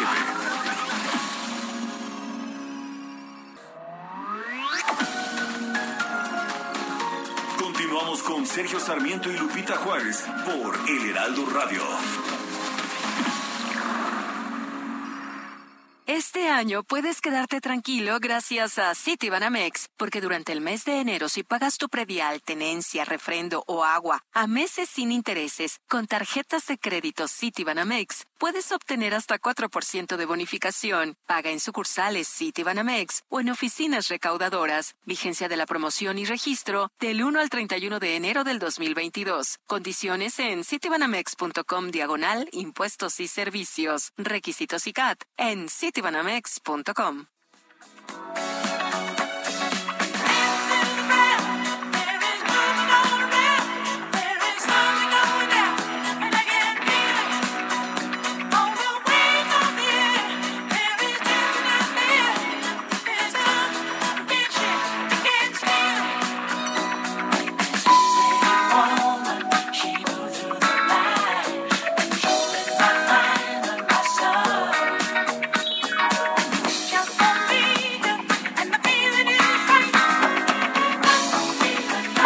otra probadita de la música de los Bee Gees, esto de su era de música disco, Night Fever, otro clásico, ¿no?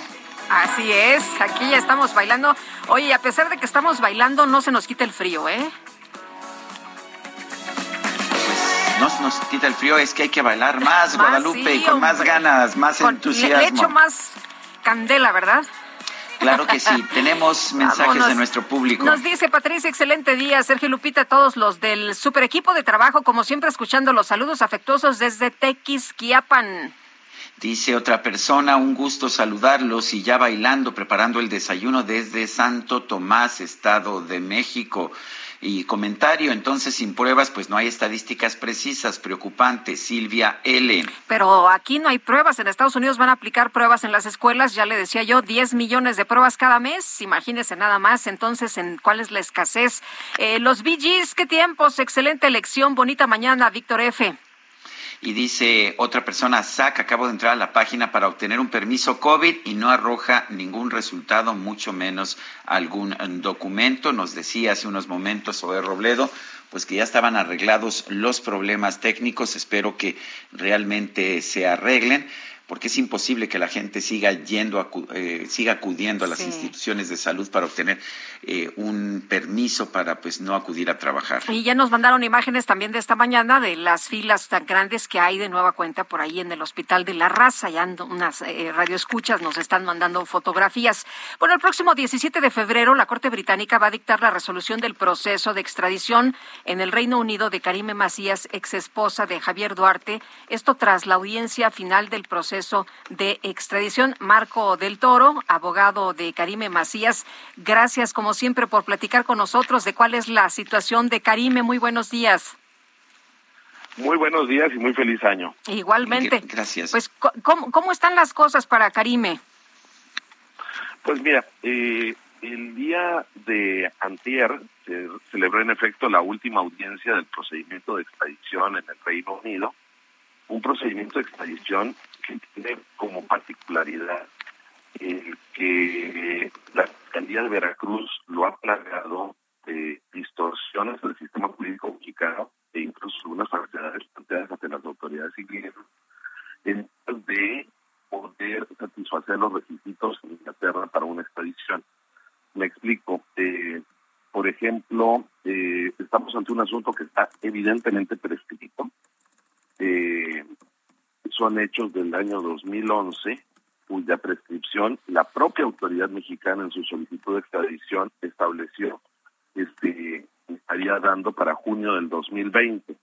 Sin embargo, ahora conocemos que en el año 2019 la Fiscalía de Veracruz eh, llevó a cabo una audiencia con una juzgadora local de manera privada y secreta, en donde la juez, a solicitud de la Fiscalía y específicamente para informárselo a las autoridades inglesas, pidió la interrupción del plazo de prescripción, lo cual es absolutamente ilegal. No puedes interrumpir la prescripción, salvo que esto ocurra, según la ley, una tercera, dentro de la primera tercera parte del plazo de prescripción, lo cual ocurrió en 2014.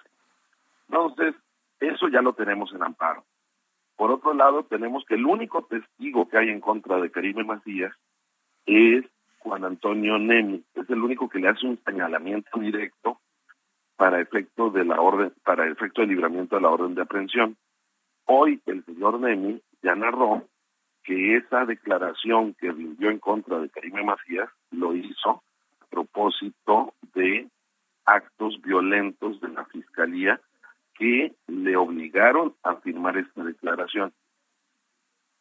Y es un asunto en general, pues imagínense, es un fraude en donde supuestamente se utilizaron a seis empresas que recibieron fondos del DIF de Veracruz. Sin embargo, ningún funcionario de esas empresas, accionista, está acusado no está acusado nadie en el DIF, no está acusado quien firmó los contratos, solamente está acusado en este asunto Karina Macías, solamente ella está acusada, lo cual sería pues una justicia un tanto selectiva y extraña porque ella no intervino en esos hechos ni tenía funciones administrativas en el DIF, solamente funciones honorarias. Eh, Marco, Marco, un asunto raro. Sí. Marco, ¿cuáles son los precedentes o cuáles son los ah, los principios jurídicos sobre los que la, Corte Británica tiene que tomar la decisión, porque tengo entendido que un, que un caso de extradición es distinto a un caso que se juzgue allá en, en la Gran Bretaña. Mira, es una muy buena pregunta, Sergio. Este, el, el estándar que debe de analizar el juzgador inglés es valorar si esos hechos hubieran ocurrido en el Reino Unido, con los elementos probatorios y los hechos narrados, y sería suficiente para efecto de eh, haber acusado a una persona en el Reino Unido, y es que ellos hubieran ocurrido allá. Ese es el estándar que debe ver el juez. Debe de, debe de analizarlo y determinar, bueno, con estos hechos podría en el Reino Unido haber acusado a una persona.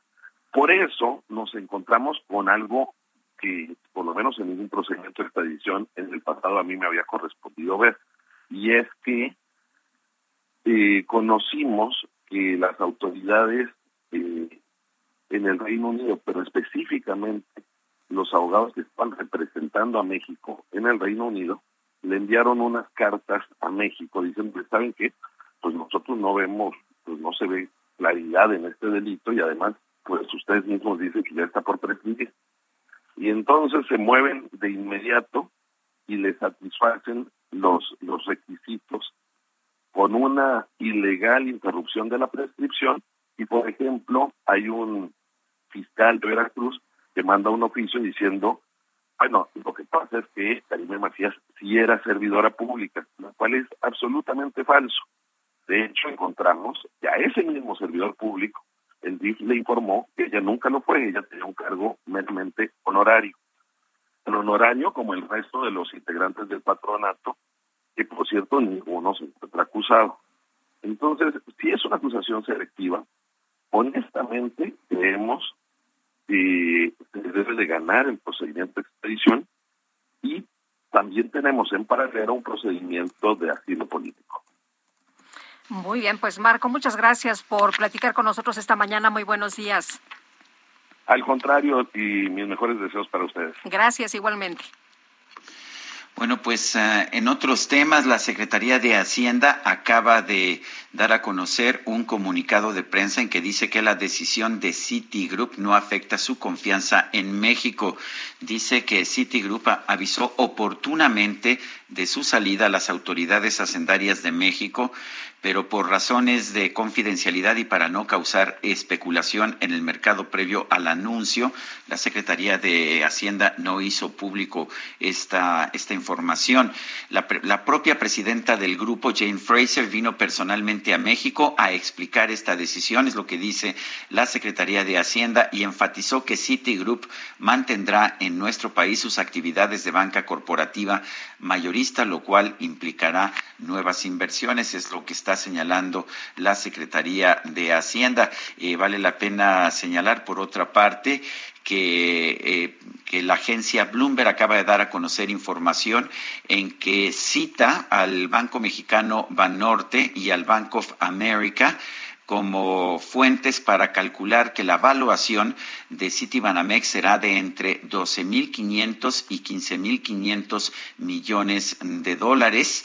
Vale la pena señalar que en 2001 eh, Banamex fue vendido a Citigroup por una cantidad de 12.500 millones de dólares en efectivo y acciones. Y bueno, tenemos en la línea telefónica a Daniel Becker, él es presidente de la Asociación de Bancos de México. Daniel Becker, gracias por tomar nuestra llamada. Eh, estamos viendo eh, más información sobre esta decisión de Citigroup de vender su banca de retail, su banca de menudeo en México. Eh, ¿a, qué, ¿A qué atribuyes esta decisión? antes que nada, Sergio y Lupita, muy buenos días y muy feliz año. Buenos días, igualmente. Eh, pues se atribuye, eh, Sergio, como bien comenta el comunicado que ha emitido Citibanamex, como tú sabes, están hoy en una transición de su modelo de negocio. ya lo están haciendo en Asia, en Asia ya se desinvirtieron, como bien tú lo acabas de comentar, en su banca minorista. Y se van a quedar solamente, en realidad van a vender toda su licencia bancaria y pedir una licencia bancaria nueva, quizás es una aclaración importante, pero obedece, eh, Sergio, a un tema prácticamente de la nueva CEO del banco, la señora Fraser, con un nuevo modelo de negocio. Eh, Daniel, ¿no es una mala señal? No, no es una mala señal, eh, Lupita, es como si te dijera que si los eh, si es una mala, mala señal que los 13 países en Asia, que además son los países de mayor crecimiento en el mundo, están desinvirtiendo Citi por su por su nueva definición estratégica, no es un tema, no es una mala señal, como también lo han hecho en Europa y como también lo han hecho en algunos países de América Latina. Entonces, no, no, en este caso no obedece a una señal equivocada o que preocupe en ese sentido. Eh, Daniel, eh, mucha gente de nuestro público nos ha estado mandando mensajes preguntando que si sus ahorros, si sus cuentas, eh, si sus transacciones, sus tarjetas de crédito en Citibanamex están seguras. Absolutamente. Sergio, primero yo creo que hay que poner en contexto esta transacción. Es una transacción, como tú ya acabas de mencionar algunos números, yo todavía creo que falta mucho por ver en términos de evaluación. Me parece que es muy reciente porque se acaba de hacer el aviso. Pero lo primero es que hay que poner en contexto que esta transacción durará meses. Es una operación, es una transacción que tardará mucho, por lo tanto, todos los usuarios de Citibanamex seguirán operando en un periodo largo de tiempo a través de Citibanamex y no tendrán ningún problema en su operación y deben estar absolutamente tranquilos que seguirá la operación tradicional como la conocen en su banco, con sus bancas electrónicas y demás. Y también es importante mencionar, Sergio, que una vez que la operación se lleve a cabo, lo único que cambia es la estructura de capital y hacia abajo, bueno, pues siempre se tendrá la intención de mantener a los clientes y atenderlos cada vez mejor porque la competencia así lo obliga a hacer. ¿Cuál es la situación de la banca en estos momentos, Daniel? ¿Cuáles serían los efectos o no pasa absolutamente nada y todo el mundo sigue operando operando en México sin mayor eh, efecto? Absolutamente, ese es el escenario. De hecho, yo te diría que 2021 para la banca, a pesar de que fue la recuperación de la pandemia y una recuperación económica robusta, todavía no conocemos los datos finales de crecimiento del PIB. Para la banca fue bueno en su conjunto. La banca está, como tú sabes, con altos índices de capital y liquidez y la operación para la banca y el, el, sistema sigue trabajando de forma ordinaria y sin ningún sobresalto y absolutamente normal. Eh, Daniel, ya tenemos, tenemos una gran concentración en el negocio bancario en México. Citibanamex es, si no mal recuerdo, el tercer banco por activos en, en nuestro país. Esto me imagino que limita el pues el, el, tipo de fusiones o de compras que se puedan aprobar. Me imagino que no se puede aprobar una pues una compra que concentre todavía más el negocio bancario. Sí, sí participa alrededor del 12% de la, de la participación total de la industria, Sergio, y bueno, yo creo que para eso tenemos instancias como la COFESE, que será la responsable de determinar en un momento dado, de acuerdo a los potenciales interesados en la compra, decidir si hay una concentración de mercado y si estas concentraciones de mercado eh, de, o generan fallas de mercado, valga la redundancia. Pero yo creo que bueno, ahí hay que esperar y la cuestión será el elemento que tendrá, tendrá que tomar esa decisión en ese momento, si es que fuera el caso. O sea, ¿no te, no te preocupa en términos generales eh, para la salud del sistema bancario la decisión de Citigroup de vender su banca al menudeo? No, no, no, no. Lo que sí como asociación, sí, sí, sí creemos firmemente, Sergio, en la competencia, porque la competencia y el libre mercado es lo único que genera mejores elementos y atributos para el usuario final, porque tienes la opción de elegir y eso nos obliga a atender a nuestros usuarios. Por lo tanto, no, no nos preocupa eh, no nos preocupa que se puedan generar elementos adicionales de concentración, como te digo, creo que la COFESE será su trabajo, y no nos preocupa porque la banca seguirá trabajando de forma normal y sin ningún sobresalto por el anuncio que se dio ayer. Muy bien, Daniel Becker, presidente de la Asociación de Bancos de México. Gracias. Oye, una pregunta adicional. ¿Van a tener uh, convención bancaria este año? ¿Va a ser en la Ciudad de México? ¿Cómo va a estar el tema? Ah, mi querido Sergio, me sacaste, ahora sí te sacaste la nota, mi querido Sergio. a ver. Él es el primero por el aprecio y cariño de a Lupita y a ti. Gracias, Dani. 24 y 25 de diciembre en Acapulco y espero verlos allí. Eh, va a ser un tema interesante. 24 y 25 de diciembre, dijiste. Perdón, 24 y 25 de marzo. De Eso sí.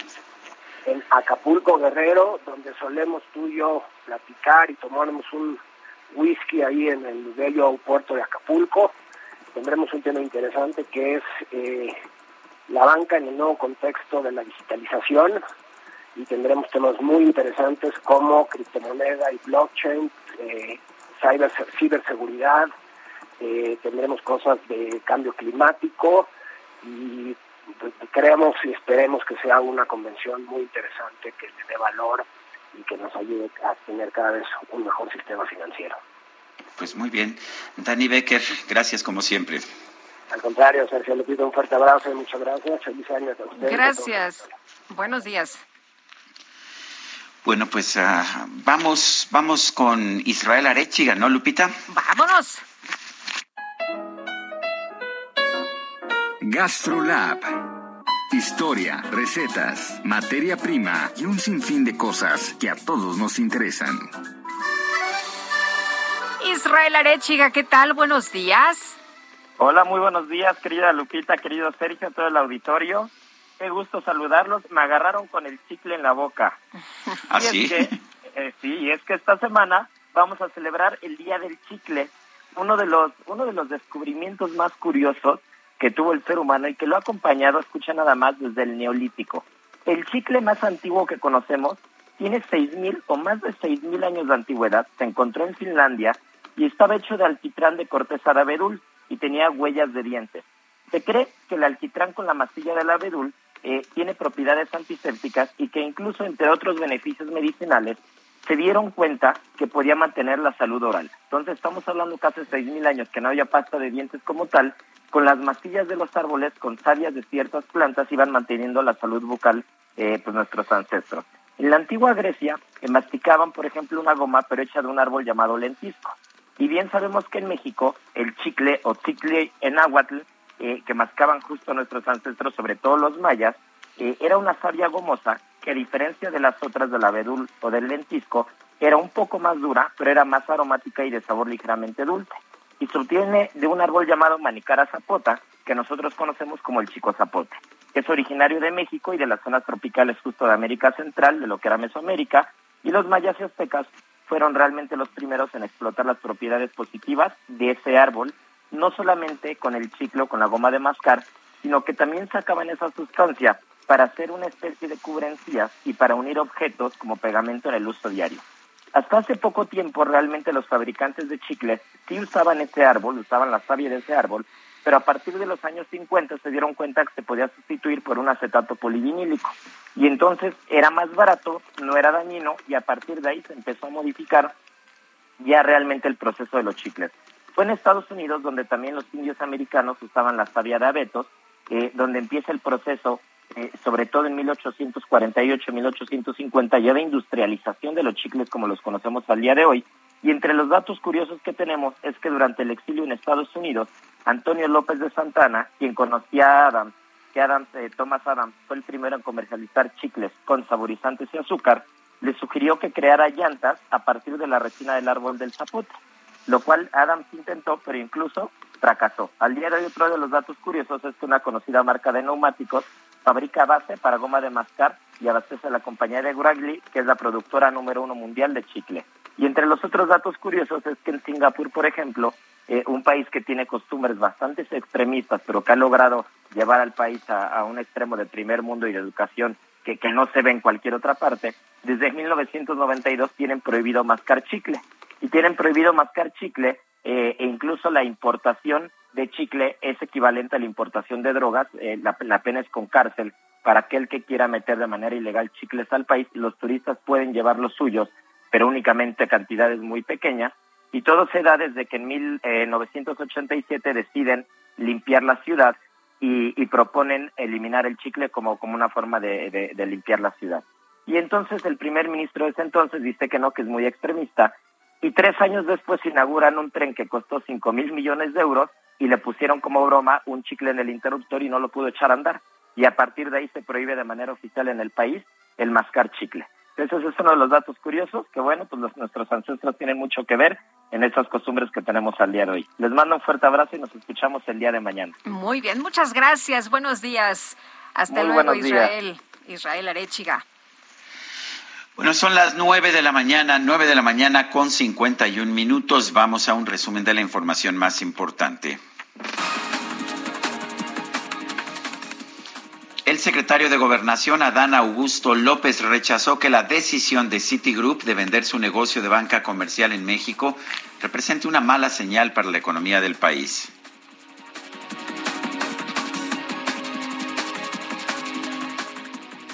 Bueno, y por otro lado, el funcionario aseguró que los recientes cambios en el gabinete federal tienen el propósito de que los grandes proyectos de infraestructura lleguen a buen puerto en los próximos meses. Y ahora, pues el presidente nos pide a todos que hagamos un esfuerzo para que los grandes proyectos nacionales puedan llegar a, a buen término. Lo mismo sucede, por ejemplo, en la refinería o en el trenismo. El aeropuerto Felipe Ángeles ya está la próxima, ahora en marzo, la inauguración y la puesta en operación. En este espacio, el director general del IMSS, Oe Robledo, señaló que las largas filas que se registraron en el área de consulta externa del Centro Médico Nacional La Raza se debieron a una deficiente planeación en la entrega de citas.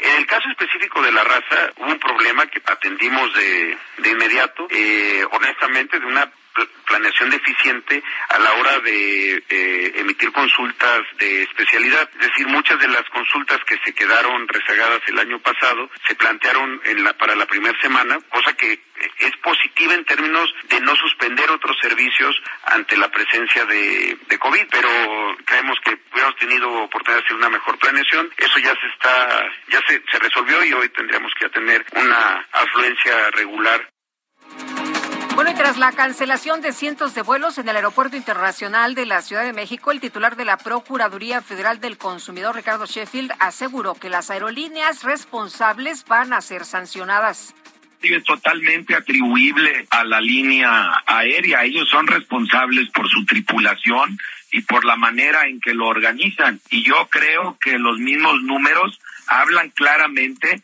de que no están todas las empresas administrando la situación de la misma manera. Tienes 25 vuelos cancelados de Viva Aerobús y Volaris contra 276 vuelos de Aeroméxico. Y en últimas fechas, Volaris y Viva Aerobús, cada uno solo, vuela más pasajeros que Aeroméxico. Bueno, la aerolínea estadounidense United Airlines informó que está recortando sus horarios de vuelos disponibles ya que alrededor de 3.000 de sus trabajadores dieron positivo a COVID-19. Y el portavoz del Kremlin, Dmitry Peskov, señaló que las conversaciones con Estados Unidos sobre el conflicto en la frontera con Ucrania merecen una evaluación positiva, pero hay, no, hay, no hay motivos significativos para el optimismo. Se nos acabó el tiempo, se nos acabó el tiempo, Guadalupe. Buenos días a todos, que la pasen muy bien. Nos escuchamos mañana a las 7 en punto de la mañana. Hasta entonces, gracias de todo corazón.